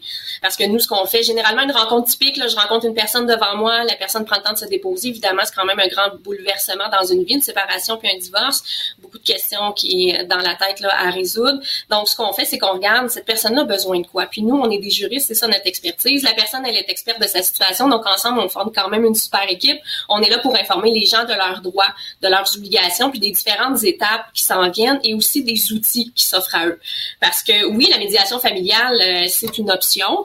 Euh, ça devient de plus en plus à la mode et j'en suis très contente, mais il y a encore beaucoup de gens qui ne savent pas que ça existe ou encore ont beaucoup d'idées préconçues. Donc, nous, notre rôle, c'est vraiment de démystifier tout ça, d'informer sur euh, c'est quoi la médiation, c'est quoi les limites de la médiation familiale, ça va être quoi le rôle du médiateur de la médiatrice, comment on fait pour trouver un médiateur qui nous convient. Puis, si je sais déjà que je m'en vais en médiation familiale, comment je peux amorcer une préparation, quel genre de questions je peux me poser, notamment, vous l'avez nommé, s'il y a des enfants, il va y avoir la question de la garde, il va y avoir la question de la pension alimentaire. Donc, nous, on est là, autrement dit, pour créer un peu plus de prévisibilité, pour qu'ensuite, si la personne fait le choix d'aller en médiation familiale, on puisse la référer aux professionnels, donc aux médiateurs familiaux accrédités. Qu'est-ce qui est considéré comme un couple? Est-ce que ça prend, est-ce qu'il faut rester ensemble sous la même adresse depuis minimum un an, deux ans? Comment, qu'est-ce qui est considéré comme une séparation qui est d'un couple? Je voudrais qu'au niveau de la médiation familiale, pour avoir accès au service, un couple, c'est quelqu'un qui se présente comme, euh, qui, fait vie de couple, donc qui habite ensemble puis qui se, se présente comme tel. Il n'y a pas de critères particuliers par rapport à ça. Dans d'autres domaines, dans d'autres contextes juridiques, il y a des définitions bien spécifiques de ce qu'est un couple, de ce qui est des conjoints de fait, de ce qu'est un couple marié, mais pour la médiation, puis surtout pour le service info-séparation, à partir du moment où je considère que je suis dans un contexte de rupture, le service est utile. Et les couples, vous savez, il y en a de plus en plus qui demeurent pas ensemble, qui décident, on est ensemble, on forme un couple, mais on Mhm. demeure pas sur le même toit. Euh, T'as Mhm. ton espace, j'ai mon espace. Est-ce que ces gens-là oui. sont considérés par la loi comme un couple? Ben, je vous dirais que pour le service info-séparation et au niveau de la médiation, oui. Et c'est ça la beauté de la chose, dans le sens que les services se sont adaptés au fil des ans aux besoins de, de ces gens-là. Comme vous le dites, effectivement, ça évolue. On n'aurait pas vu ça probablement il y a 50 ans, des gens qui décident d'habiter dans deux maisons différentes. Mais aujourd'hui, ça arrive et on s'adapte. Euh, écoutez, je- je- je- juste parce que curiosité personnelle, je suis quelqu'un de bien curieux. Oui. Là, il y a comme un mouvement de polyamour et tout ça. Là, Euh, j'ai fait des entrevues avec des gens. C'est des troupes qu'on appelle maintenant. Ils sont à trois dans un couple ou ils sont à... Est-ce que ça, c'est considéré encore par la loi comme étant l'équivalent d'un couple ou euh, c'est rien qu'un trip entre trois personnes? Ben, je vous dirais qu'au niveau de la loi sur le mariage, c'est pas permis. On peut se marier uniquement avec une seule personne. Maintenant, en dehors du cadre juridique, ça, c'est pas mon expertise. Moi, je suis avocate, euh, je suis coordonnatrice, donc qu'est-ce que les gens veulent faire dans leur ménage, ça les regarde, puis je milite évidemment en faveur de, de, de l'ouverture. Donc, euh, je vous dirais qu'au niveau juridique, par contre, que cette- qu'une personne soit en troupe, qu'une personne soit en couple, si elle envisage une séparation, puis qu'elle sait pas du tout par où commencer, par où prendre ça, puis qu'elle a besoin d'être informée, ne serait-ce que pour éviter un conflit ou à tout le moins éviter une escalade du conflit, parce qu'on sait, en cas de séparation, il y a quand même des émotions vives qui peuvent nous amener là-dedans. Euh, on est là pour eux. Et ma- maître Allard, c'est important de dire aux gens, c'est certain quand on est en amour, on rencontre quelqu'un, ça va bien, on veut pas envisager une séparation prochaine. C'est sûr et Mhm. certain. Puis quand on est en santé, on veut pas envisager notre mort, puis bon. Exact. Reste que quand tu es en santé, il faut que tu fasses un testament parce qu'un jour, tu vas mourir. Puis quand tu es en couple, ben il faut que tu mettes des règles strictes, si possible, de faire une entente euh, euh, euh, devant avocat, devant notaire, pour que en cas de séparation, bien sûr, vous voulez pas vous séparer, mais un couple sur deux Mhm. se sépare, donc il faut prévoir une séparation. Oui, je ne saurais mieux dire. On peut effe- effectivement être accompagné par un professionnel comme un avocat, un notaire, mais le contrat de vie commune qu'on appelle, c'est pas obligatoirement euh, rédigé par un avocat ou un notaire. Je pourrais m'asseoir avec mon conjoint puis dire, écoute, là ça va bien, on va en profiter. C'est pendant que ça va bien qu'il faut en discuter. On va mettre euh, certains accords par écrit. Qui garde la maison en cas de séparation Comment on va vouloir venir évaluer la valeur de cette maison-là si on se sépare? Au niveau des animaux qu'est-ce qui arrive. Donc, le fait de le prévoir, évidemment, ça diminue beaucoup les risques d'escalade. Puis, évidemment, par contre, un contrat euh, peut pas absolument tout prévoir. On est des humains, euh, on a des émotions, donc ça se peut que même si on a le meilleur des contrats, il arrive quand même des situations où on a besoin d'un accompagnement au niveau de la séparation. Ça, c'est clair. Mais effectivement, le fait d'agir en prévention puis de le prévoir dans un contrat de vie commune, ça peut éviter beaucoup de problèmes Ben, par la suite. Ça, ça, c'est très important ce que vous dites. On ne peut pas tout prévoir, on ne peut pas tout écrire. À un moment donné, il y a des zones de gris, il y a des zones d'ombre. Par exemple, ça, ça doit, ça, ça- doit être un problème que vous rencontrez souvent, euh, Maître Marie Allard. Euh, euh, le couple décide d'avoir des enfants. Euh, la femme décide, elle, je mets ma carrière en veilleuse. Je vais prendre soin des enfants. Monsieur, pendant ce temps-là, ben, sa carrière va bien, construit une entreprise. L'entreprise fait de l'argent. Il se sépare. Euh, ben, écoute, c'est ma business, c'est moi qui l'ai construit. Mais elle dit, oui, mais toi, si tu as pu mettre 20 heures par jour sur ton entreprise, c'est parce que tu n'avais pas à penser aux enfants, tu n'avais pas à penser à, à- à nourriture, au repas, et tout ça. Donc, j'ai d'une certaine façon participé à ton enrichissement, Mhm. à ton enrichissement et à ta carrière. Ça, ça doit arriver souvent, ça. Ça arrive. Je voudrais que les centres de justice de proximité, ça fait au-dessus de 10 ans qu'on donne de l'information juridique. Avec Info Séparation, on est venu se spécialiser notamment au niveau du droit de la famille, puis on le constate régulièrement, ce déséquilibre-là financier qui peut arriver à un moment donné. Pour ce qui est des couples mariés, c'est un peu moins catastrophique parce que la loi l'encadre. On appelle ça la pension alimentaire pour ex-époux ou pour ex-épouse, parce que ça peut être aussi un homme qui a besoin de la pension alimentaire, là, contrairement à un mythe bien répandu. Mhm. C'est encadré. Par contre, pour les conjoints de fait, la problématique, c'est qu'il n'y a rien à ce sujet-là. La loi est silencieuse, à part un recours particulier qu'on appelle enrichissement injustifié. J'entre pas là-dedans, je suis pas là pour faire un cours de droit, mais bref, il y a beaucoup moins de protection. Donc, vient là l'importance du contrat de vie commune parce qu'on pourrait le prévoir. On pourrait s'asseoir puis même le mettre régulièrement en jour. Par exemple, on se dit, aux deux ans, aux cinq ans, la situation évolue. Si jamais on se sépare, on chiffre à comment ma contribution au foyer, ma contribution au ménage. C'est tout à fait possible d'ouvrir ces discussions-là. Et en, terminant, Maître alors, vous savez qu'il y a tout un débat. Les couples en conjoint de fait voudraient avoir les mhm. mêmes, euh, jouir de la même protection que les couples mariés. Puis là, on dit, on nous oblige à nous marier. On veut pas vraiment se marier. On veut être seulement des conjoints de fait. Pourquoi il y a deux sortes de couples? Qu'est-ce que vous en pensez de ce débat-là, Maître alors? Ben, moi, ce que je vous dirais, c'est que la beauté de la chose, c'est que il y a une, euh, une, une, mise à jour qui est réfléchie depuis quelques années pour justement accorder plus de protection aux conjoints de fait, surtout au niveau des enfants pour éviter un déséquilibre. Euh, puis les gens qui auraient à se poser des questions par rapport à ça, justement, je suis conjoint de fait. Puis d'ailleurs, je me permets de démystifier quelque chose. C'est pas à partir d'un certain temps que les conjoints de fait deviennent automatiquement mariés. C'est pas parce que ça fait dix ah ans que j'étais avec mon conjoint que je deviens mariée. Pour se marier, il faut se marier. Donc si on ne s'est jamais marié, on est conjoint de fait, on a donc moins de protection. Moi, ce que je lance comme invitation aux gens, c'est contactez-nous. Vous avez accès à des avocats, des notaires, c'est gratuit, c'est une rencontre individuelle, c'est confidentiel. On va faire le tour avec vous de quels sont vos droits, vos obligations pendant la vie commune, mais aussi en cas de séparation, puis on pourra vous donner des outils pour faire un, référencement selon les besoins. Mmh. Puis les gens qui disent, bon, on s'aime beaucoup, puis si on va se séparer, on va pouvoir se respecter, puis ça va se faire bien. Quand il y a les enfants, puis quand il y a l'argent en jeu, ça peut s'envenimer très rapidement. Et des fois, il y a des gens, autant ils s'aimaient quand ils étaient ensemble, autant ils mhm. se détestent suite à une séparation. Et justement, c'est pour empêcher, ce genre de dérapage-là qu'un service comme Info euh, Séparation. Exactement. Moi, je suis d'avis qu'une personne qui se sépare, oui, euh, il y a le deuil de la vie commune qui est à gérer, mais il y a aussi toutes les questions qui entraînent nécessairement du juridique. Puis on sait la majorité des gens sont pas avocats, sont pas notaires, ils n'ont pas de connaissances par rapport à ça. La majorité des gens même ne savent pas ce qu'ils savent pas.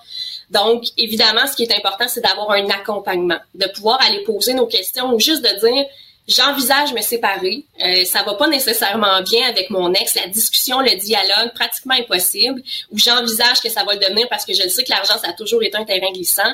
Ben venez hmm. nous voir. Puis c'est fort probable que la médiation familiale puisse être la solution. On va faire le tour parce que la médiation familiale, c'est pas dans tous les cas où c'est la bonne option. Mais si ce l'est, on va faire le tour de la question puis on va pouvoir vous donner des outils puis vous offrir une orientation. Parce que faut savoir le service info séparation. Ce qu'on veut, oui, c'est l'expertise juridique, mais c'est un service qui est très humain aussi. Puis l'idée, c'est de favoriser l'accès à la justice. Puis ça, évidemment, tout le monde y gagne. Vous serez d'accord avec moi.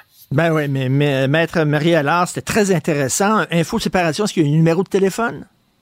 Oui, même numéro de téléphone pour, euh, pour tout le monde à travers le Québec, c'est le 1844-522-6900. Puis on a notre site Internet aussi, si c'est plus simple pour les gens, qui est justice de proximité.qc.ca.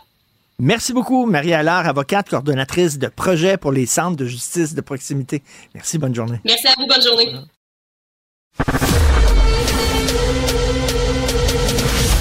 Richard Martineau. Narrateur de l'actualité. On parle d'économie avec euh, Yves Daou, directeur de la section Argent, Journal de Montréal, Journal de Québec. Yves, quel choix de photos pour la chronique de Michel Gérard. Alors, Michel Gérard dit, ça va pas bien au Québec, l'écart de richesse entre nous et les Ontariens s'est agrandi sous la CAQ. Puis là, tu as une photo de François Legault qui est là. Yeah, le pouce en haut, ça va bien. Ben, ça va pas si bien que ça. On t'entend pas, cher Yves. Je sais pas ce qui se passe exactement. Est-ce qu'il est pas là? La voix lui manque. Qu'est-ce que vous voulez? La situation est telle, euh, l'écart est tel entre le Québec et l'Ontario que la voix lui manque. Mais la photo est très drôle parce que c'est des très mauvaises nouvelles, ça, pour la CAQ. En matière de valeur nette de leur patrimoine, c'est-à-dire les biens de famille, les ménages québécois accusent un substantiel retard sur les ménages ontariens. Et ce retard s'est accentué depuis l'arrivée au pouvoir en octobre 2018 du gouvernement caquiste de François Legault. Donc, euh, écoute, toute une chronique de Michel Gérard, Yves. Richard, tu sais, le, problème qu'on a, c'est que actuellement, c'est François Legault qui, depuis le début de son mandat, veut qu'on se compare, si tu veux, à l'Ontario. Fait que Michel Girard, oui. Tout simplement, c'est qu'il va voir les chiffres. Et là, ce qui est intéressant, c'est que Statistique Canada vient de sortir la valeur nette des ménages québécois par rapport à leur patrimoine. Puis ça, la valeur nette, c'est pas compliqué, là, ça, prend tous tes actifs, là. Tes, tes, REER, ton régime de pension, ta maison, tout ça, puis ça soustrait ton passif, ce que tu dois dans les cartes de crédit, euh, ton hypothèque, tout ça. Et là, l'écart de cette valeur nette-là maintenant là, est de 37,4 inférieur à celui de l'Ontario. Mais dès le début du mandat de François Legault, l'écart était, écoute, presque 30 Ça veut donc dire que l'écart s'est agrandi avec, euh, avec euh, l'Ontario. Donc, euh, évidemment, là, il y a beaucoup de rattrapage à faire. Puis là, il y a un élément important, Richard, que tu dois prendre, c'est le revenu disponible des ménages québécois. Mmh. Là, il y a quand même quelque chose d'intéressant. En 2018, notre écart avec les États, le, le, Canada était de 22 Là, maintenant, en 2022, l'écart est de 16 Bingo. Dans nos valeurs nettes, c'est-à-dire ce que tu détiens dans tes REER, ton hypothèque, moins tes sols, ça s'est détérioré. Pour ce qui est de notre revenu disponible, l'écart s'est amenuisé un petit peu parce que là, c'est 16,7% d'écart avec l'Ontario. Mais il y en demeure pas moins que je pense que si j'étais François Legault et le gouvernement de la CAQ, j'arrêterais d'essayer de nous comparer avec l'Ontario. Ben oui. Parce que j'ai l'impression qu'on ne sera pas capable de, de, de les rattraper. Et euh, malheureusement, il faudrait peut-être qu'il se trouve d'autres comparatifs pour euh, évaluer l'économie du Québec. Mais tu sais comment c'est, hein? quand ça va bien, le gouvernement a dit c'est grâce à nous, puis quand ça va mal, et c'est le contexte. c'est le contexte international, c'est pas de notre faute. Donc, ça va pas très bien. Une très bonne chronique, grosse chronique d'ailleurs, de Michel Gérard. Et écoute, j'en reviens pas, le, le, texte de Julien McEvoy sur les vols à l'étalage. Là, on est rendu, les gens volent des tucs, des bas, des mitaines. Ça, ça veut dire que, écoute, ils ont, ils ont, ils ont froid, puis ils ont besoin, puis ils n'ont pas assez d'argent pour s'acheter des produits de base. Hey Richard, rappelle-toi la chanson de notre ami euh, Zachary. Richard, euh, Zachary, là, qui, euh, qui c'est trop dur. Quand il disait travailler c'est trop dur et voler c'est pas beau. Ben oui. Et demander la charité c'est quelque chose que je peux pas faire. Alors là, les Québécois qui ont moins d'argent demandent la charité sont de plus en plus devant les, les, les endroits pour donner de la bouffe. Puis en plus, les gens sont obligés de voler pour des, des besoins de nécessité.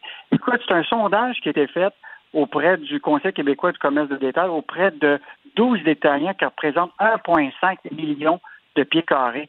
Écoute, ils se sont fait voler en 2023, tiens-toi bien, 1,8 milliard de marchandises. C'est à peu près 50 000 dollars en moyenne par magasin. Puis là, même la, la Sûreté du Québec, qui actuellement euh, est sollicité, là, écoute, le nombre de dossiers ouverts à la, à la Sûreté du Québec là, a augmenté. Maintenant, c'est 2640 dossiers ouverts de vol à l'étalage. Et là, c'est des euh, vols, des vols de plus en plus violents. Je lis ça là, maintenant, là, c'est à, la pointe du couteau, là, puis avec un fusil, puis euh, c'est pas c'est pas quelqu'un qui met ça sous le manteau puis qui sort. Là. Non, non. Mais moi, ce qui me préoccupe, Richard, c'est vraiment le fait que les gens qui euh, vont aller voler des affaires qui sont la base. Tu comprends-tu? Récemment, tu te rappelles, il y avait des gens qui volaient de l'essence quand le prix était trop élevé. Euh, là, c'est des produits de, nécessité. Euh, je prends le gars de M. Latulippe, qui, qui, est un marchand de Québec avec des bottes, des mitaines, etc.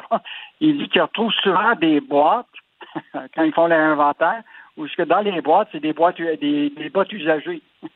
Ça veut dire que quelqu'un essaie des bottes, il met ses bottes usagées dans la boîte, puis il, prend, il part ah, avec les, bottes, neuves.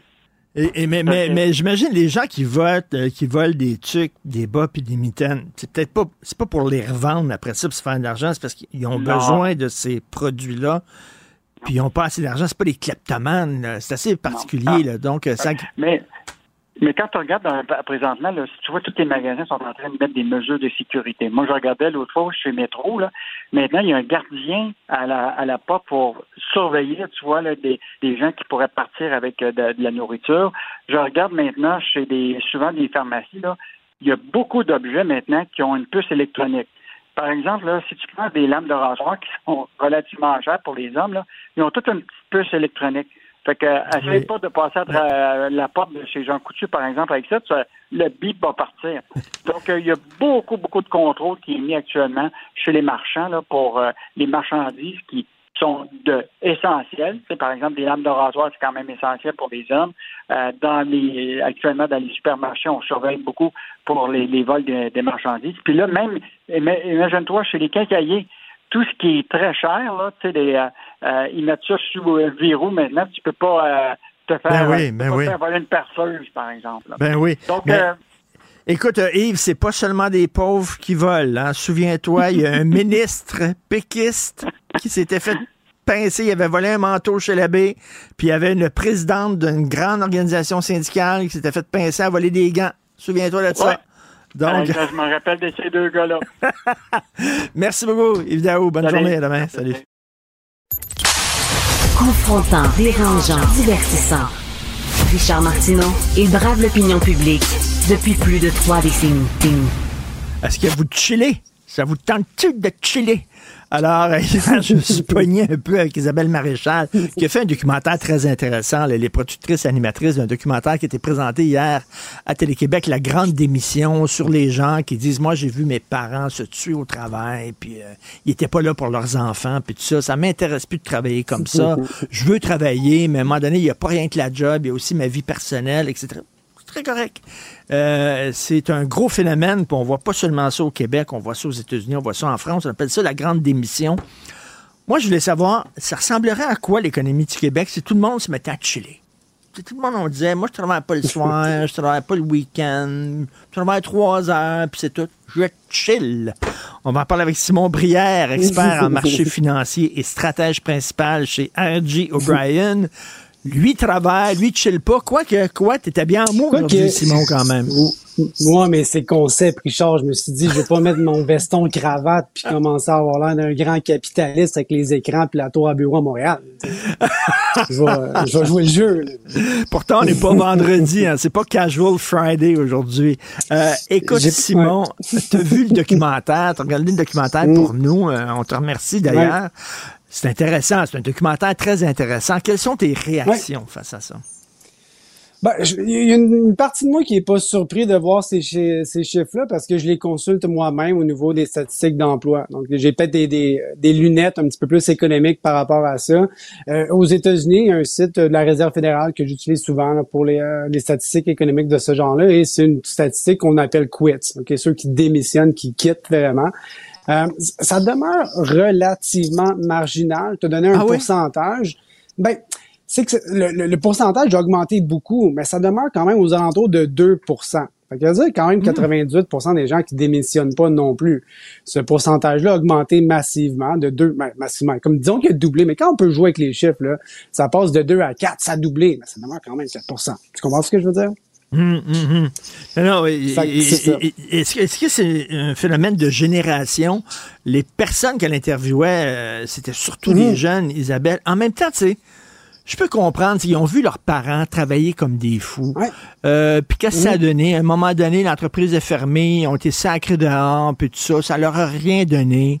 Euh, eux autres, les, les- ces enfants-là, qui étaient des enfants qui une clé autour de, tu sais, qui rentraient eux-mêmes, puis Ouais. euh, ils se faisaient à manger parce que leurs parents étaient en train de travailler, ils disent, ça me tente pas de vivre comme ça, et ça me tente pas de faire vivre ça à mes enfants. Est-ce que tu peux comprendre ces gens-là? Ben oui, je peux les comprendre parce que, euh, regarde, disons, moi, je suis de, cette génération-là, disons, je suis né dans les années 80, je suis un très vieux milléniaux. Des fois, je, je sais pas si c'est un Gen X ou euh, millénial, euh, je me situe à quelque part là-dedans. Mais quand on était plus jeune, là, ado, moi, j'ai grandi avec euh, les petits bonhommes, hein, les Simpsons, disons.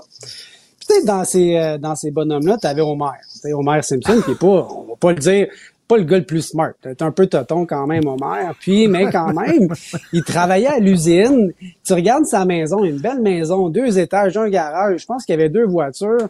Puis tu regardes aujourd'hui les conditions qui étaient, euh, disons, dans, dans ces années-là. Aujourd'hui, travailler sur un salaire, la maison, la cabane, la- le garage, les deux voitures, la- ta femme qui reste à la maison, ce modèle-là est un peu éclaté aujourd'hui. Fait que je comprends que les gens qui regardent aujourd'hui la situation économique avec un autre type de lunettes puis de lentilles, ils se disent c'est quoi cette affaire-là? C'est-tu moi qui est, euh, qui est fou de penser que c'est ça le- la vie, le bonheur? On a vu nos parents travailler très, très fort. Donc, on est peut-être dans un cycle, hein, un cycle économique ou une mode, de dire, ben lui, ça lui a donné quoi de faire tout ça, alors que moi, c'est quoi mes perspectives d'avenir? Comment je fais pour accéder à la propriété? Comment je fais pour m'enrichir? Et c'est là que je pense que vient plein de soubresauts des économies. Pourquoi le Bitcoin et les crypto-monnaies sont aussi populaires aujourd'hui? Sais? On se pose Mais- la mais- question, hein? Et, Simon, euh, tu sais, ils disent, je veux me réaliser dans mon travail et je Mhm. suis très mal placé pour les juger parce que moi, je suis chanceux. J'ai un job où je peux justement m'exprimer, me réaliser. Mhm. Je suis bien dans ma job. Je fais, je suis sur mon X, comme on dit. C'est pas le cas de tout le monde. Il y a des gens qui disent, ça me tente pas d'avoir rien qu'une une petite job là, où je rentre, je me fais chier, puis je fais ça rien pour Mhm. gagner un salaire. J'ai le goût d'avoir du fun, moi aussi. J'ai le goût de me, me réaliser dans mon travail. Puis ça aussi, on peut y comprendre. Je comprends. Puis dans, dans ces statistiques de démission-là, OK, on, on- je pourrais les segmenter par type de, euh, de catégorie d'emploi. Où, où sont les plus grandes démissions, selon toi? Euh, des, des- ce qu'on appelle des Mac Jobs. Ouais. Dans tout ce qui est restaurant, hôtellerie, OK, on voit que les- le Ouais. pourcentage de démissions atteint plus au- dans le, dans le sommet, là, 5-6 Ensuite de ça, ben, en moyenne, c'est environ 2-3 Puis là, c'est comme relativement élevé. Normalement, c'est 1,5-2 de démissions. Puis c'est normal d'avoir des démissions. S'il n'y en avait aucun, ça serait anormal. Donc là, on a juste remarqué que la pandémie, on a eu beaucoup de temps pour réfléchir, revoir un peu nos, plans de vie. Euh, ces démissions ont augmenté. Ils n'ont pas juste augmenté chez les jeunes. hein. Le retour au travail était plus difficile chez les gens plus âgés parce que ben, une question de revenus. Est-ce qu'on est aussi pressé de revenir au travail alors que le REER, le fonds de pension, la maison est payé, on peut peut-être avoir des conditions de vie un peu différentes. Mais quand je regarde ces statistiques-là, je me dis, ceux qui ont plus démissionné, c'est ceux qui avaient les moins bonnes conditions. Ensuite, mettons les, les gars de finance ou les gars, les filles, les gens de finance que moi, à peine 1% Pourquoi? Donc, tu sais, fait que c'est pas tout le monde qui démissionnait dans les mêmes proportions. Puis ils disent aussi, je veux de la responsabilité. Euh, et- et, je pense que, tu sais, là, on- il y a beaucoup d'entreprises qui euh, essaient de, de, tu sais, de la rétention de ton personnel. C'est ça qui est le plus dur, Mhm. là. Que ton personnel quitte pas. Ben, justement, il faut que tu leur permettes à ces gens-là d'avoir une responsabilité. Il faut que tu puisses déléguer, puis tout ça. Euh, c'est, Oui. pas, ils sont pas rien que le, c'est pas rien que le salaire. là. Il faut que ce soit des conditions de travail intéressantes. Exactement. Mais il y, y a le salaire qui est important parce que c'est-tu ceux, ceux qui démissionnent le moins, c'est une statistique qui est américaine, ça s'applique peut-être un peu moins au modèle canadien et québécois en fonction de notre, la taille de notre État, mais ceux qui démissionnent le moins aux États-Unis, c'est les employés du gouvernement, à peine un demi pour cent. Ah oui. De loin, les moins grandes sais, on parle de se réaliser, un peu la caricature du fonctionnaire qui, hein, hein, Ben qui, qui se, ne se réalise pas nécessairement beaucoup dans son ministère. Mais aux États-Unis, celui Mais- qui démissionne le moins, c'est un employé du gouvernement? Ben oui, mais j'imagine en même temps, tu dis le salaire, mais tu sais, les conditions d'emploi aussi, c'est-à-dire que tu as un emploi Voilà. qui est stable. Tu sais, tu sais que tu peux Mhm. dormir sur tes trois oreilles, le, le- le lendemain, tu vas avoir ta job. Ça, ça doit jouer aussi, là. Ben eff- effectivement, tu sais le salaire, je pense que le salaire est quand même assez important. Puis je pense qu'on regarde aussi, l'endettement, l'investissement ou l'enrichissement. On- on- dans le documentaire, on voit qu'on veut, on veut plus se recentrer, on veut du bonheur. Tu sais, nos parents, eux, c'était la sécurité financière. Pourquoi? Parce qu'il y en a beaucoup qui ont connu la misère. Pour se sortir de la misère, fallait travailler, fallait avoir un revenu. Puis ça a été un peu le, le motus operandi des dernières générations. Aujourd'hui, on veut du bonheur, on veut être heureux. Mais tu sais, mais tu sais, on, on- a des boss, là. Moi, je suis chanceux, j'ai des bons Mhm. boss. Non, je suis pas un têteux de boss. Je suis pas en train de têter mes boss. C'est vrai, ils sont gentils. Mais tu sais, il y en a, là, tu sais, ils autres, on dirait qu'ils disent, J'aime pas ça qu'on me dise quoi faire. J'aime pas ça avoir quelqu'un qui est au-dessus de moi. Ouais. Mais oui, mais c'est ça la réalité aussi. Là. Arrête, mon petit lapin. Là. Tu vas avoir un boss, puis le boss, il va regarder si c'est efficace ou pas, puis si c'est performant ou pas. C'est ça la vie. Là. Mais effectivement, on, vit dans un monde, tu sais, je veux dire, je pense qu'il y a un grand malaise. Puis les gens qui démissionnent, c'est parce qu'ils sont fondamentalement, tu sais, sont- pas bien où est-ce qu'ils sont, puis ils veulent un, meilleur, un meilleur avenir. Mais on vit dans un monde aujourd'hui de réseaux sociaux, dont ce qu'on parle. Tu sais, quand on dit que les gens sont pas bien, euh, on va sur les réseaux sociaux, on va sur euh, Twitter et Facebook, euh, name it, ce que tu veux. C'est un dépotoir à ciel ouvert. Tu sais, je veux dire. euh, c'est pas c'est pas les plus belles euh, c'est pas le plus bel endroit au monde. Puis là on se compare. Puis là on se dit comment ça se fait que moi je suis malheureux dans mon travail? Puis au même moment toi tu ouvres ton euh, ton téléphone puis euh, tu vois tu lis une nouvelle du genre ce gars-là a 12 ans puis il déballe des cadeaux sur YouTube puis il a fait 10 millions cette année. Tu dis tu te sens tu tu te sens tu te sens un peu comme de la merde à manger ton pâté chinois tandis qu'il y a des des, des inégalités comme ça. Tu dis ben non, moi? tu, tu poses des questions les, honnêtes. C'est-tu moi qui quelqu'un qui fait pas la bonne affaire, je devrais-tu changer? Puis on se questionne, puis on se compare. T'as raison. Et, écoute, récemment, j'avais un rendez-vous dans une maison de production, OK, qui fait des Mhm. productions de, pour la télé. Écoute, je suis rentré là-dedans, c'est un loft énorme. Il y a, il y a- il y a comme un café là, pour les, les employés, tu as des sofas, les gens se promènent en patin à roulettes là-dedans, c'est complètement capoté, ça a l'air d'un CPE. Euh, J'en revenais pas. Est-ce que ça prend ça maintenant, une table de ping-pong, une machine à café, un bar, puis tout ça, pour essayer de rendre euh, la, la vie plus le fun au travail? En même temps, c'est une job, Christy, là. c'est pas, c'est pas un camp de vacances, là, tu sais. Ben effectivement, et, la, la- la relation au travail, je pense qu'elle est différente aujourd'hui. Comme je te dis, aujourd'hui on veut être heureux, on veut du bonheur. Je pense qu'avec l'abondance et généralement, on a vécu dans une période d'abondance. Évidemment, aujourd'hui avec la pandémie, l'augmentation du coût de la vie, euh, on a des difficultés financières, je, je comprends, mais on vit dans un généralement dans un contexte d'abondance. Puis quand on vit là-dedans, mais c'est plus facile de se poser des questions quand on a un peu plus le ventre plein. Je sais pas si tu comprends ce que je veux dire. Ouais. Euh, mais aujourd'hui, c'est quoi? C'est quoi? euh, Je peux quantifier là, euh, au niveau monétaire. Tu as fait euh, tant d'argent cette année. Sais, bing, c'est mathématique, c'est des chiffres. Je suis capable de le quantifier. Mais quand je te dis, tu veux être heureux, c'est quoi le bonheur? Je peux-tu le quantifier, le bonheur? Je peux-tu dire, j'ai un million de bonheur? C'est quoi le bonheur aujourd'hui?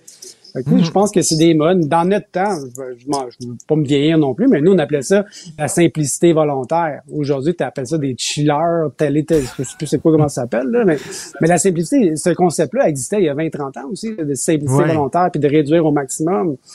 Je pense qu'il y a un retour, aux- une forme d'équilibre, en- dans cette constante recherche d'équilibre.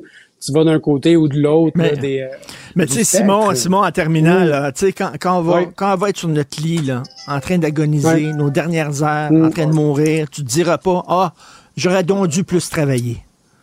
Ah, C'est non, c'est pas ça qu'on va se dire, là. On va dire, j'aurais donc dû passer plus de temps que mes enfants, j'aurais donc dû passer plus de temps en vacances. C'est ça qu'on va se dire, pas j'aurais donc dû plus travailler. Absolument. Je pense que c'est ça que les gens se disent, puis c'est ça que les reportages nous donnent. Exactement. Euh, au lieu de se dire, y a-t-il de vie à- après la mort, y a-t-il de la vie avant la mort? Merci Simon Ouais. Chill, Brière. Tu peux aller te changer. Salut Simon. Ça marche. Martino. Pour l'instant, nos avocats nous disent que tout est beau.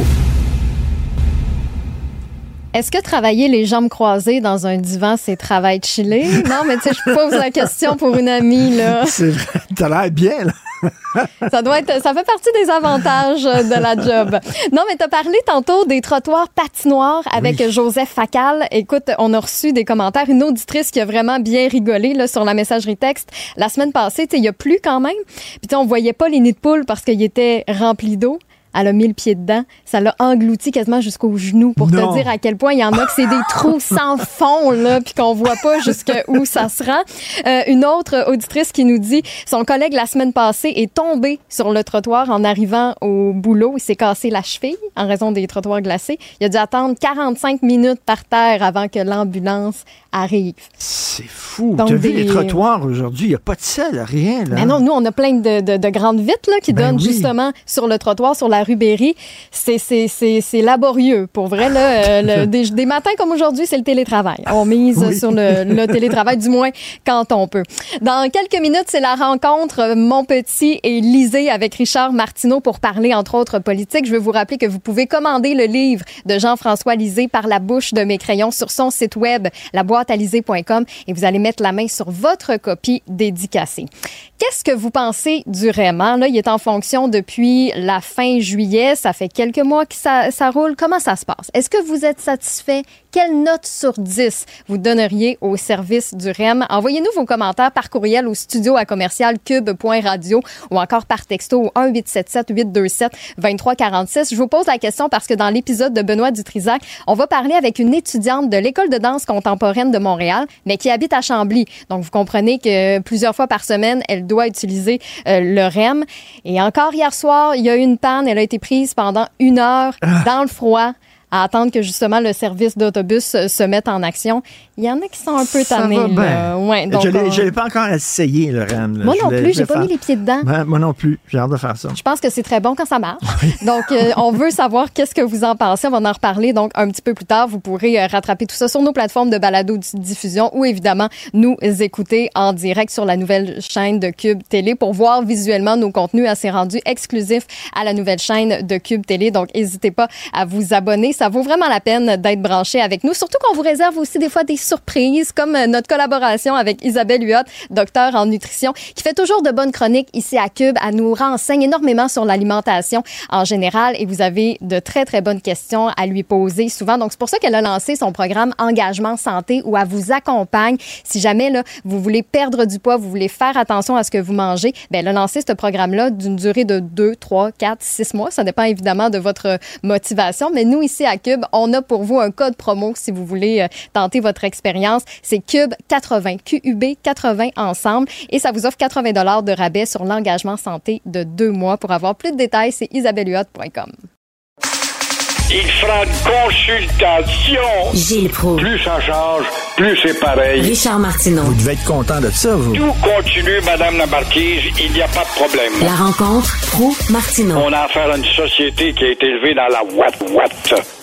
Lui-même en personne. Merci, Gilles, de venir et de braver la glace. Avez-vous vu ça, les trottoirs? Ben, j'ai utilisé le métro. J'étais très content de voir que la STM a quand même un bon service. Mais tu as raison. Puis euh, ta collaboratrice disait tout à l'heure qu'une femme qui a pilé dans un trou euh, avec de l'eau jusqu'à la hanche, il n'y a pas que l'Ukraine dans Ben, l'actualité désolante, comme tu vois. Mais, mais non, les trottoirs euh, sont tout croche. Euh, Gilles, vous voulez nous parler de deux euh, partis qui tirent le diable par la queue, le Parti libéral du Québec puis la CAQ. Oui, les deux, c'est drôle de coïncidence. Les deux sont en examen de conscience.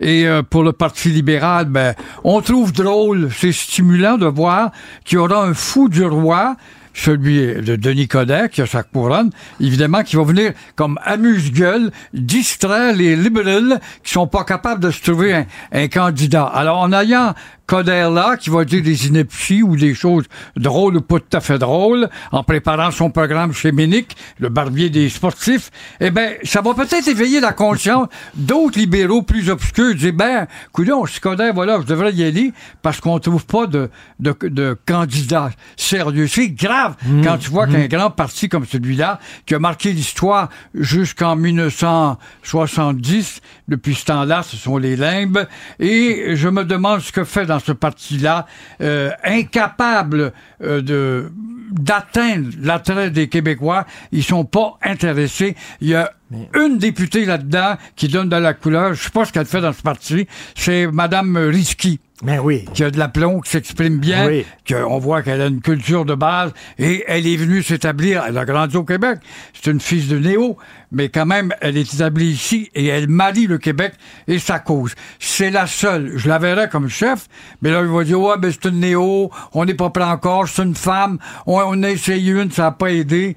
Mais en attendant, le Parti libéral, c'est de la pauvreté, c'est le vide, et euh, c'est un parti de guimauve, quoi, incapable d'avoir de l'attrait auprès des Québécois. Puis là, euh, Denis Coderre, il a pas aimé ça parce qu'on a demandé à Mme Risky, justement, de... de euh, Qu'est-ce qu'il a laissé comme héritage, Denis Coderre, comme maire de Montréal? C'était quoi son bilan? Puis elle est partie à rire. Mais c'est vrai, c'est quoi le bilan de Denis Coderre comme maire de Montréal? C'est de jaser au téléphone au volant, c'est d'organiser des courses électriques, donner les billets au lieu de les vendre, c'est euh, donner un nom à un ennemi du Québec historiquement en remplaçant euh, la rue de... de Le- Amherst.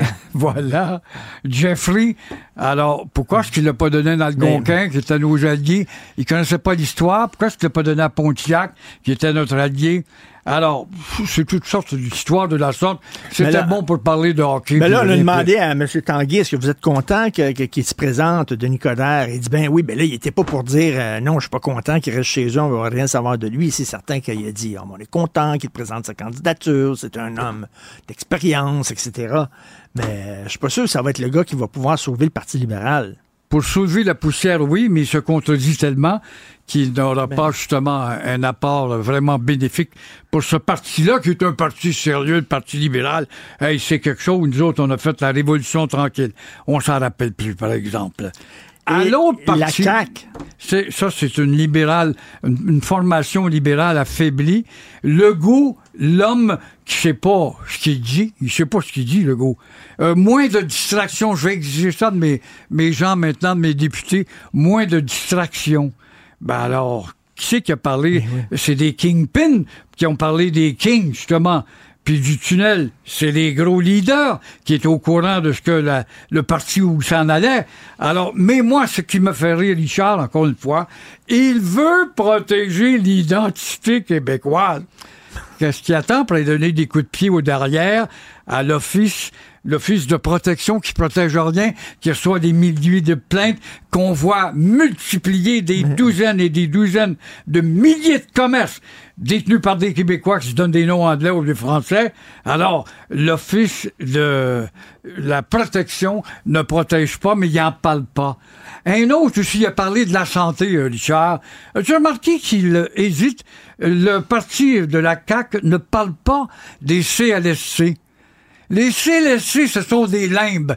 Les CLSC, c'est une récompense pour une infirmière qui est fatiguée dans un hôpital. Mal t'envoyer dans un CLSC, tu vas faire des prises de sang par jour, une ou deux ou trois, puis quatre, puis tu jases, puis je le sais, j'en ai visité trois, quatre. Je connais une femme qui est rendue à 90 ans, qui est à la fin de sa vie, depuis un an et demi.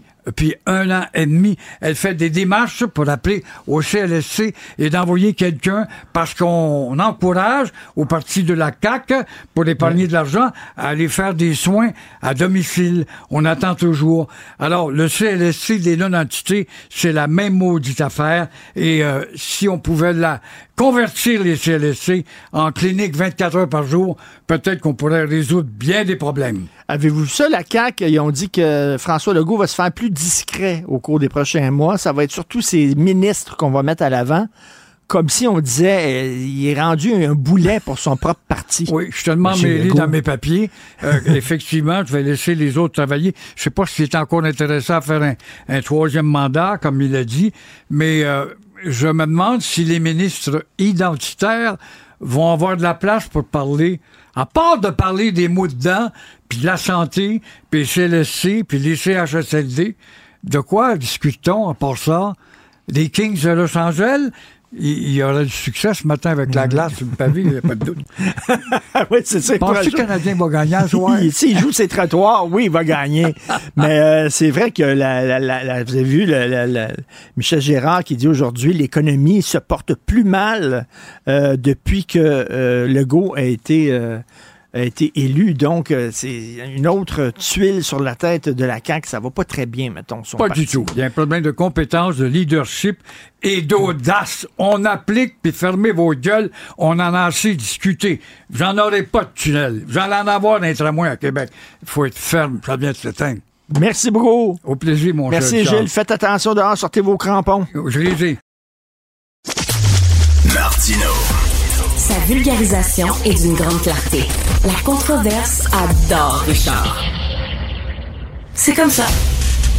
Les rencontres de l'air. Lieu de rencontre où les idées se bousculent. Où la libre expression et la confrontation d'opinions secouent les conventions.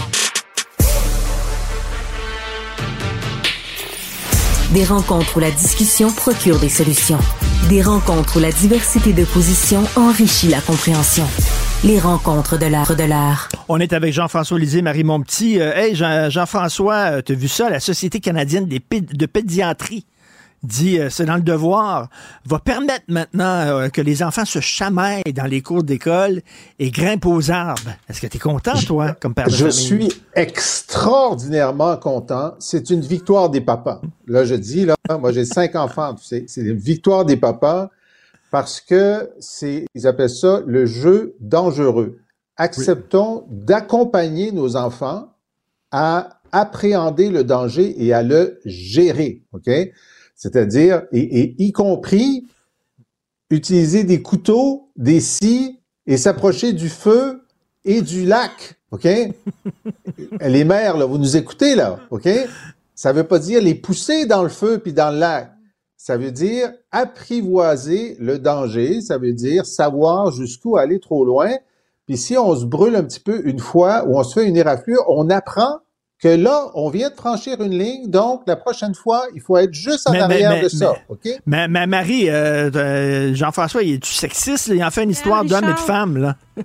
oui, c'est ça, c'est un discours tellement genré pour ce petit matin, Jean-François.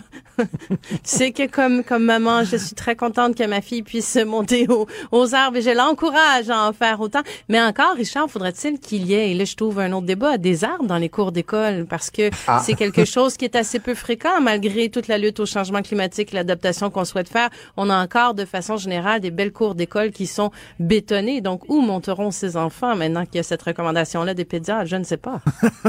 c'est vrai. Mais, euh, moi, je trouve ça tellement intéressant parce que, euh, puis écoute, j'ai, j'ai eu euh, quelques mères dans ma vie, y compris la mienne, et c'est une règle assez générale et c'est, c'est normal que les, les, les, les, les pères poussent à l'autonomie et les, et, les, et les mères protègent. Évidemment, il y a des exceptions, euh, mais euh, cette, cette idée-là. Je peux juste m'inscrire en faux avec ça, Jean-François. Je te laisse terminer, mais je, je écoute, là, tu, tu, tu, tu sors le moins bon de moi avec un commentaire comme ça.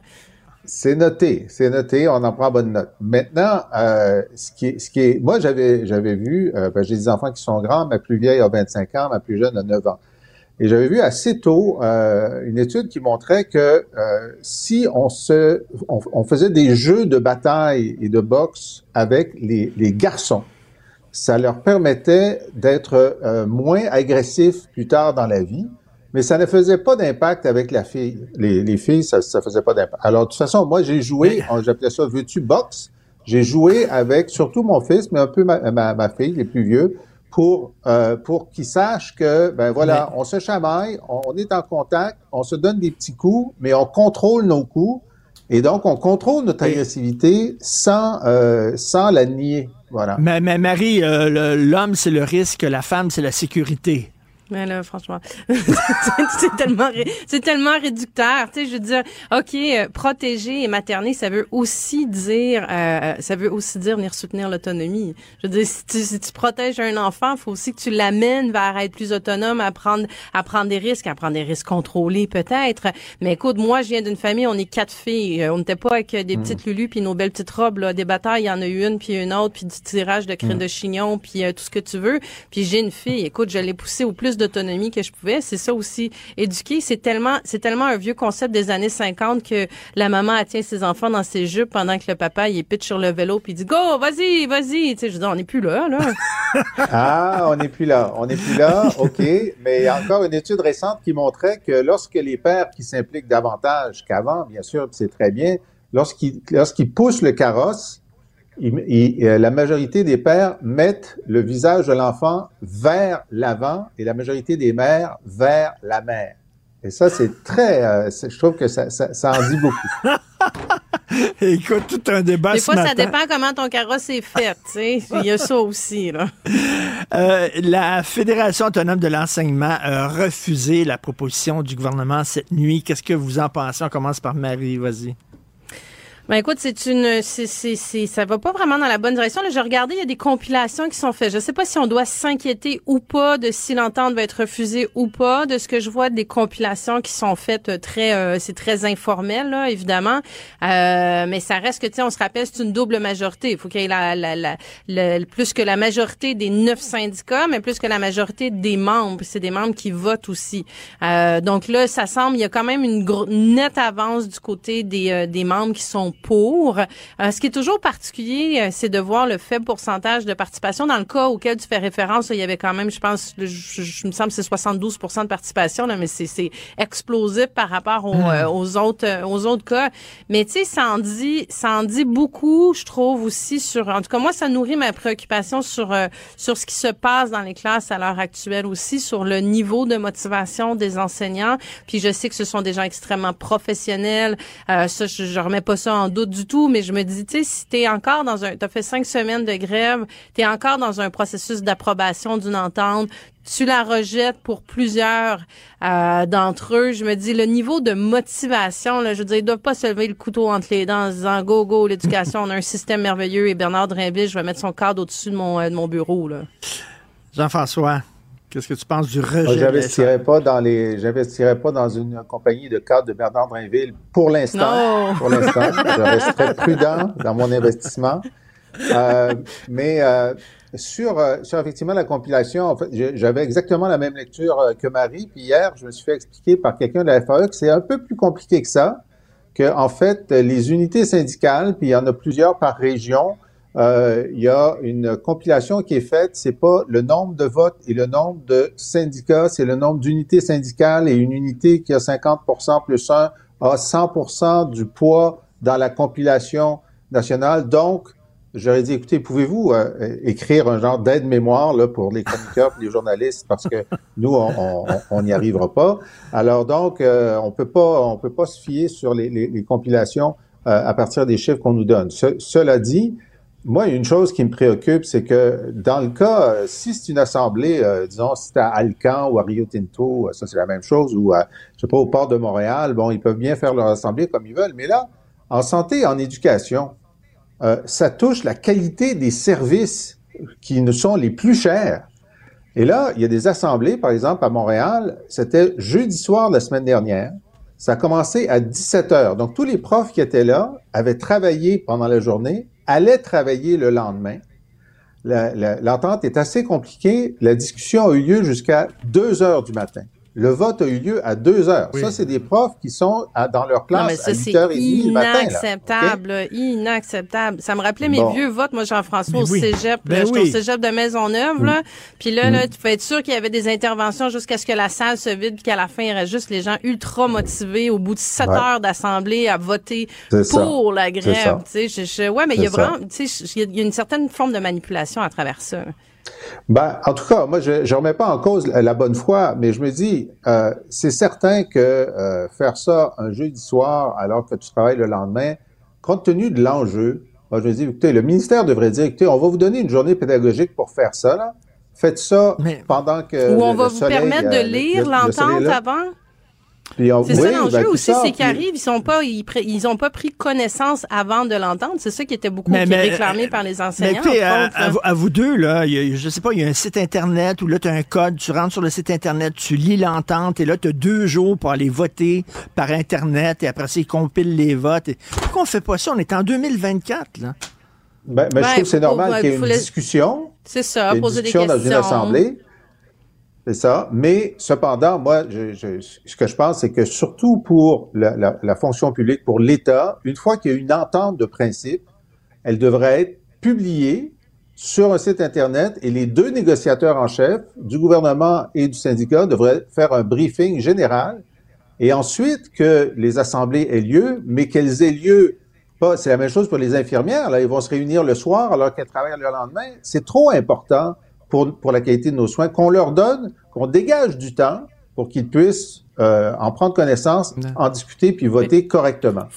Faudra qu'on m'explique un jour d'ailleurs pourquoi ces ententes-là sont gardées euh, secrètes. Puis pire Ouais. que ça, tu sais, ça fuite euh, petit morceau par petit morceau. Donc, tu sais, au moins, si on savait rien, c'est une chose. Donc, c'est juste des petits bouts qui permettent de faire des semi-analyses. Mais ça reste que c'est des services publics, c'est des, c'est des enseignants qui travaillent pour le gouvernement, c'est, c'est, c'est nos taxes, c'est notre argent qui va payer ça. Mais c'est secret. Il faut pas en parler. on va le savoir peut-être juste à la fin, puis encore, tu sais.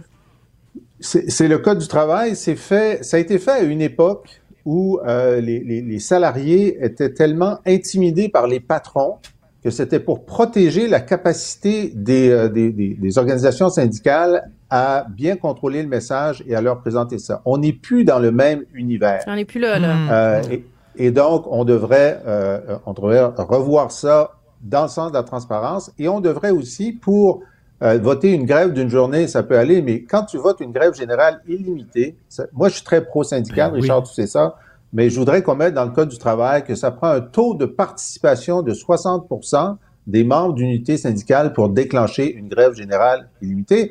C'est une, moi, je une vote façon de protéger. Deux, les deux salariés excellentes propositions.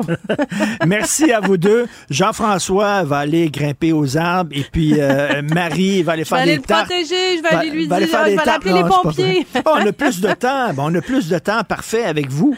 Euh, écoutez, Ah. rapidement, euh, c'est les cinq ans de, de M. Blanchette à la tête du bloc. Est-ce que quel bilan vous faites, euh, vous deux, Jean-François? Ben, écoute, les, les chiffres parlent. Il a pris un bloc québécois qui était en déliquescence majeure. La chef précédente, que je voudrais même pas nommer par charité chrétienne, avait 70% de son caucus contre elle.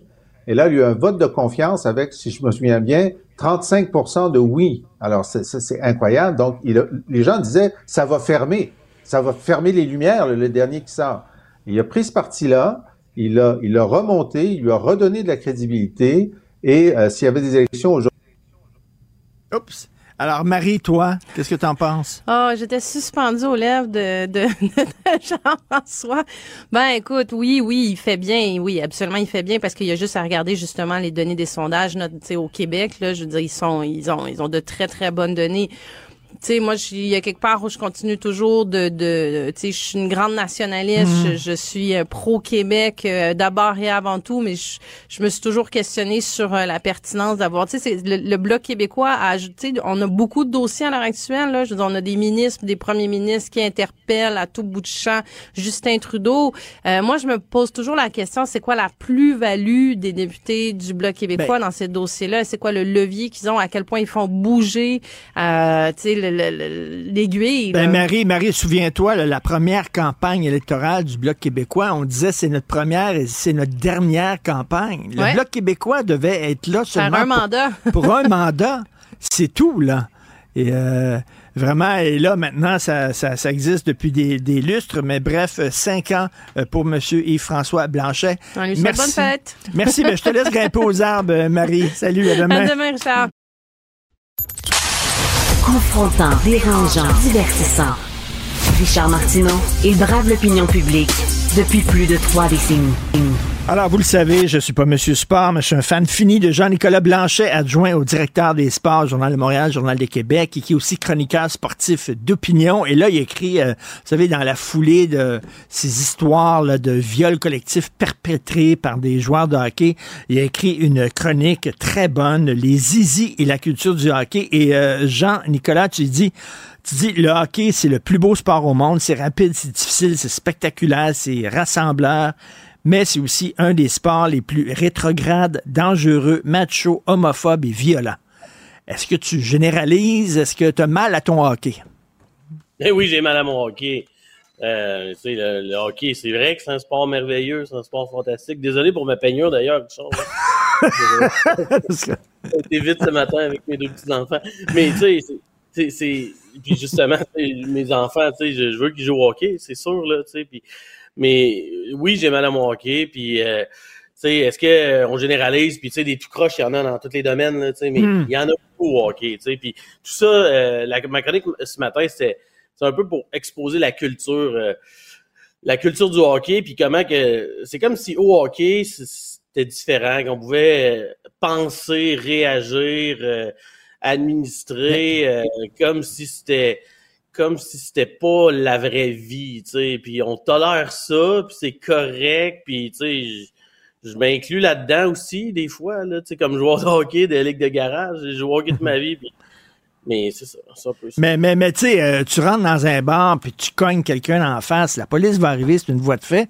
Tu fais ça sur la glace avec des patins, c'est correct. C'est admis. Pourquoi? C'est le débat, le débat sur les bagarres de hockey, sur les bagarres au hockey, là, tu sais, on s'entend, Richard, il y a un débat, là. Tu sais, souvent, quand on parle de ce sujet-là, c'est un débat. Doit-on bannir ou pas les bagarres au hockey? Il y a, juste le fait que ce soit un débat, ça marche pas, là. C'est- C'est c'est insensé, là. Il y a aucune logique que des gars se battent point, point nu au, sur la glace. Il n'y a aucune logique, là. Oui, il y a une explication qui est, s'il n'y a pas ça, ça va enlever d'autres coups salauds.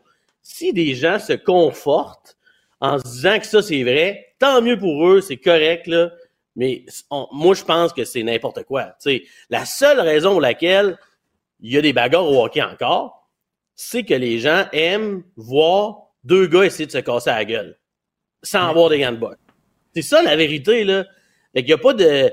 Puis, puis, puis, puis, puis ça fait plaisir à beaucoup de gens, puis ça vend, puis ça, ça rendrait le hockey bien moins le fun s'il n'y avait pas ça. C'est ça, c'est ça la, la c'est- mais tu dis, tu sais, on accepte des affaires qu'on ne devrait pas accepter. Mais tu sais, euh, puis là, je justifie, bien sûr, en aucun cas les agressions sexuelles, bien sûr.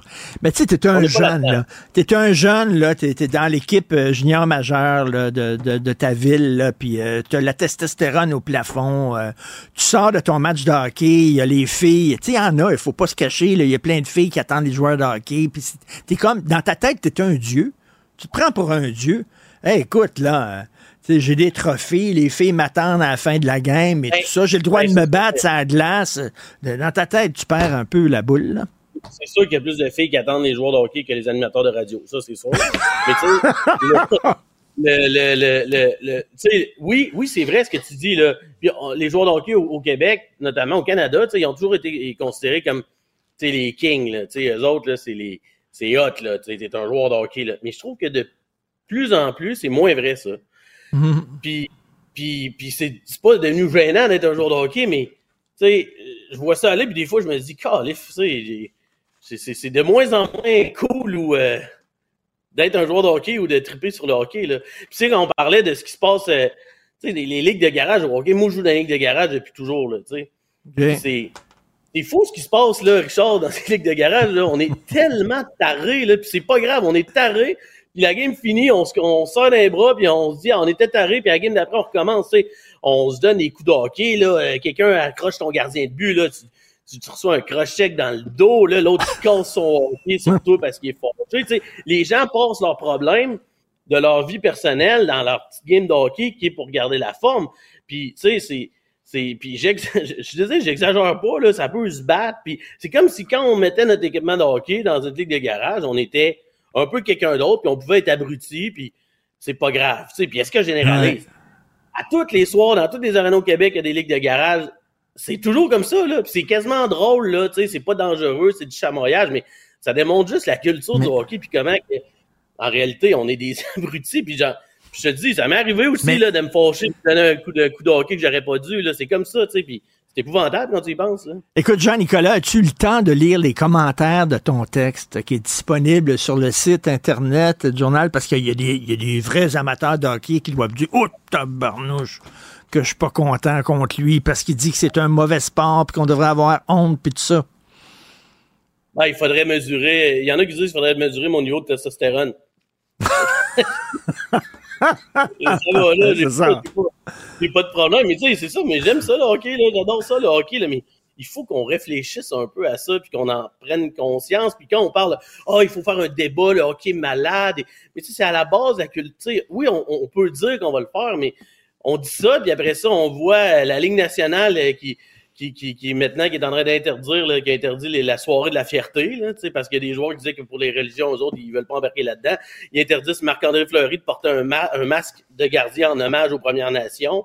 Ils interdisent le, le, le, le, ruban arc-en-ciel sur les palettes, de hockey. Tu, vois ça, puis tu te dis, voyons là, let's go, là, de, re- revenons sur Terre un peu, puis dans les ligues de garage, c'est la première chose, et des fois, on se regarde aller, tout le monde, puis on se dit, Voyons, comment ça, je viens de faire ça, je suis tombé un, je suis tombé un taré.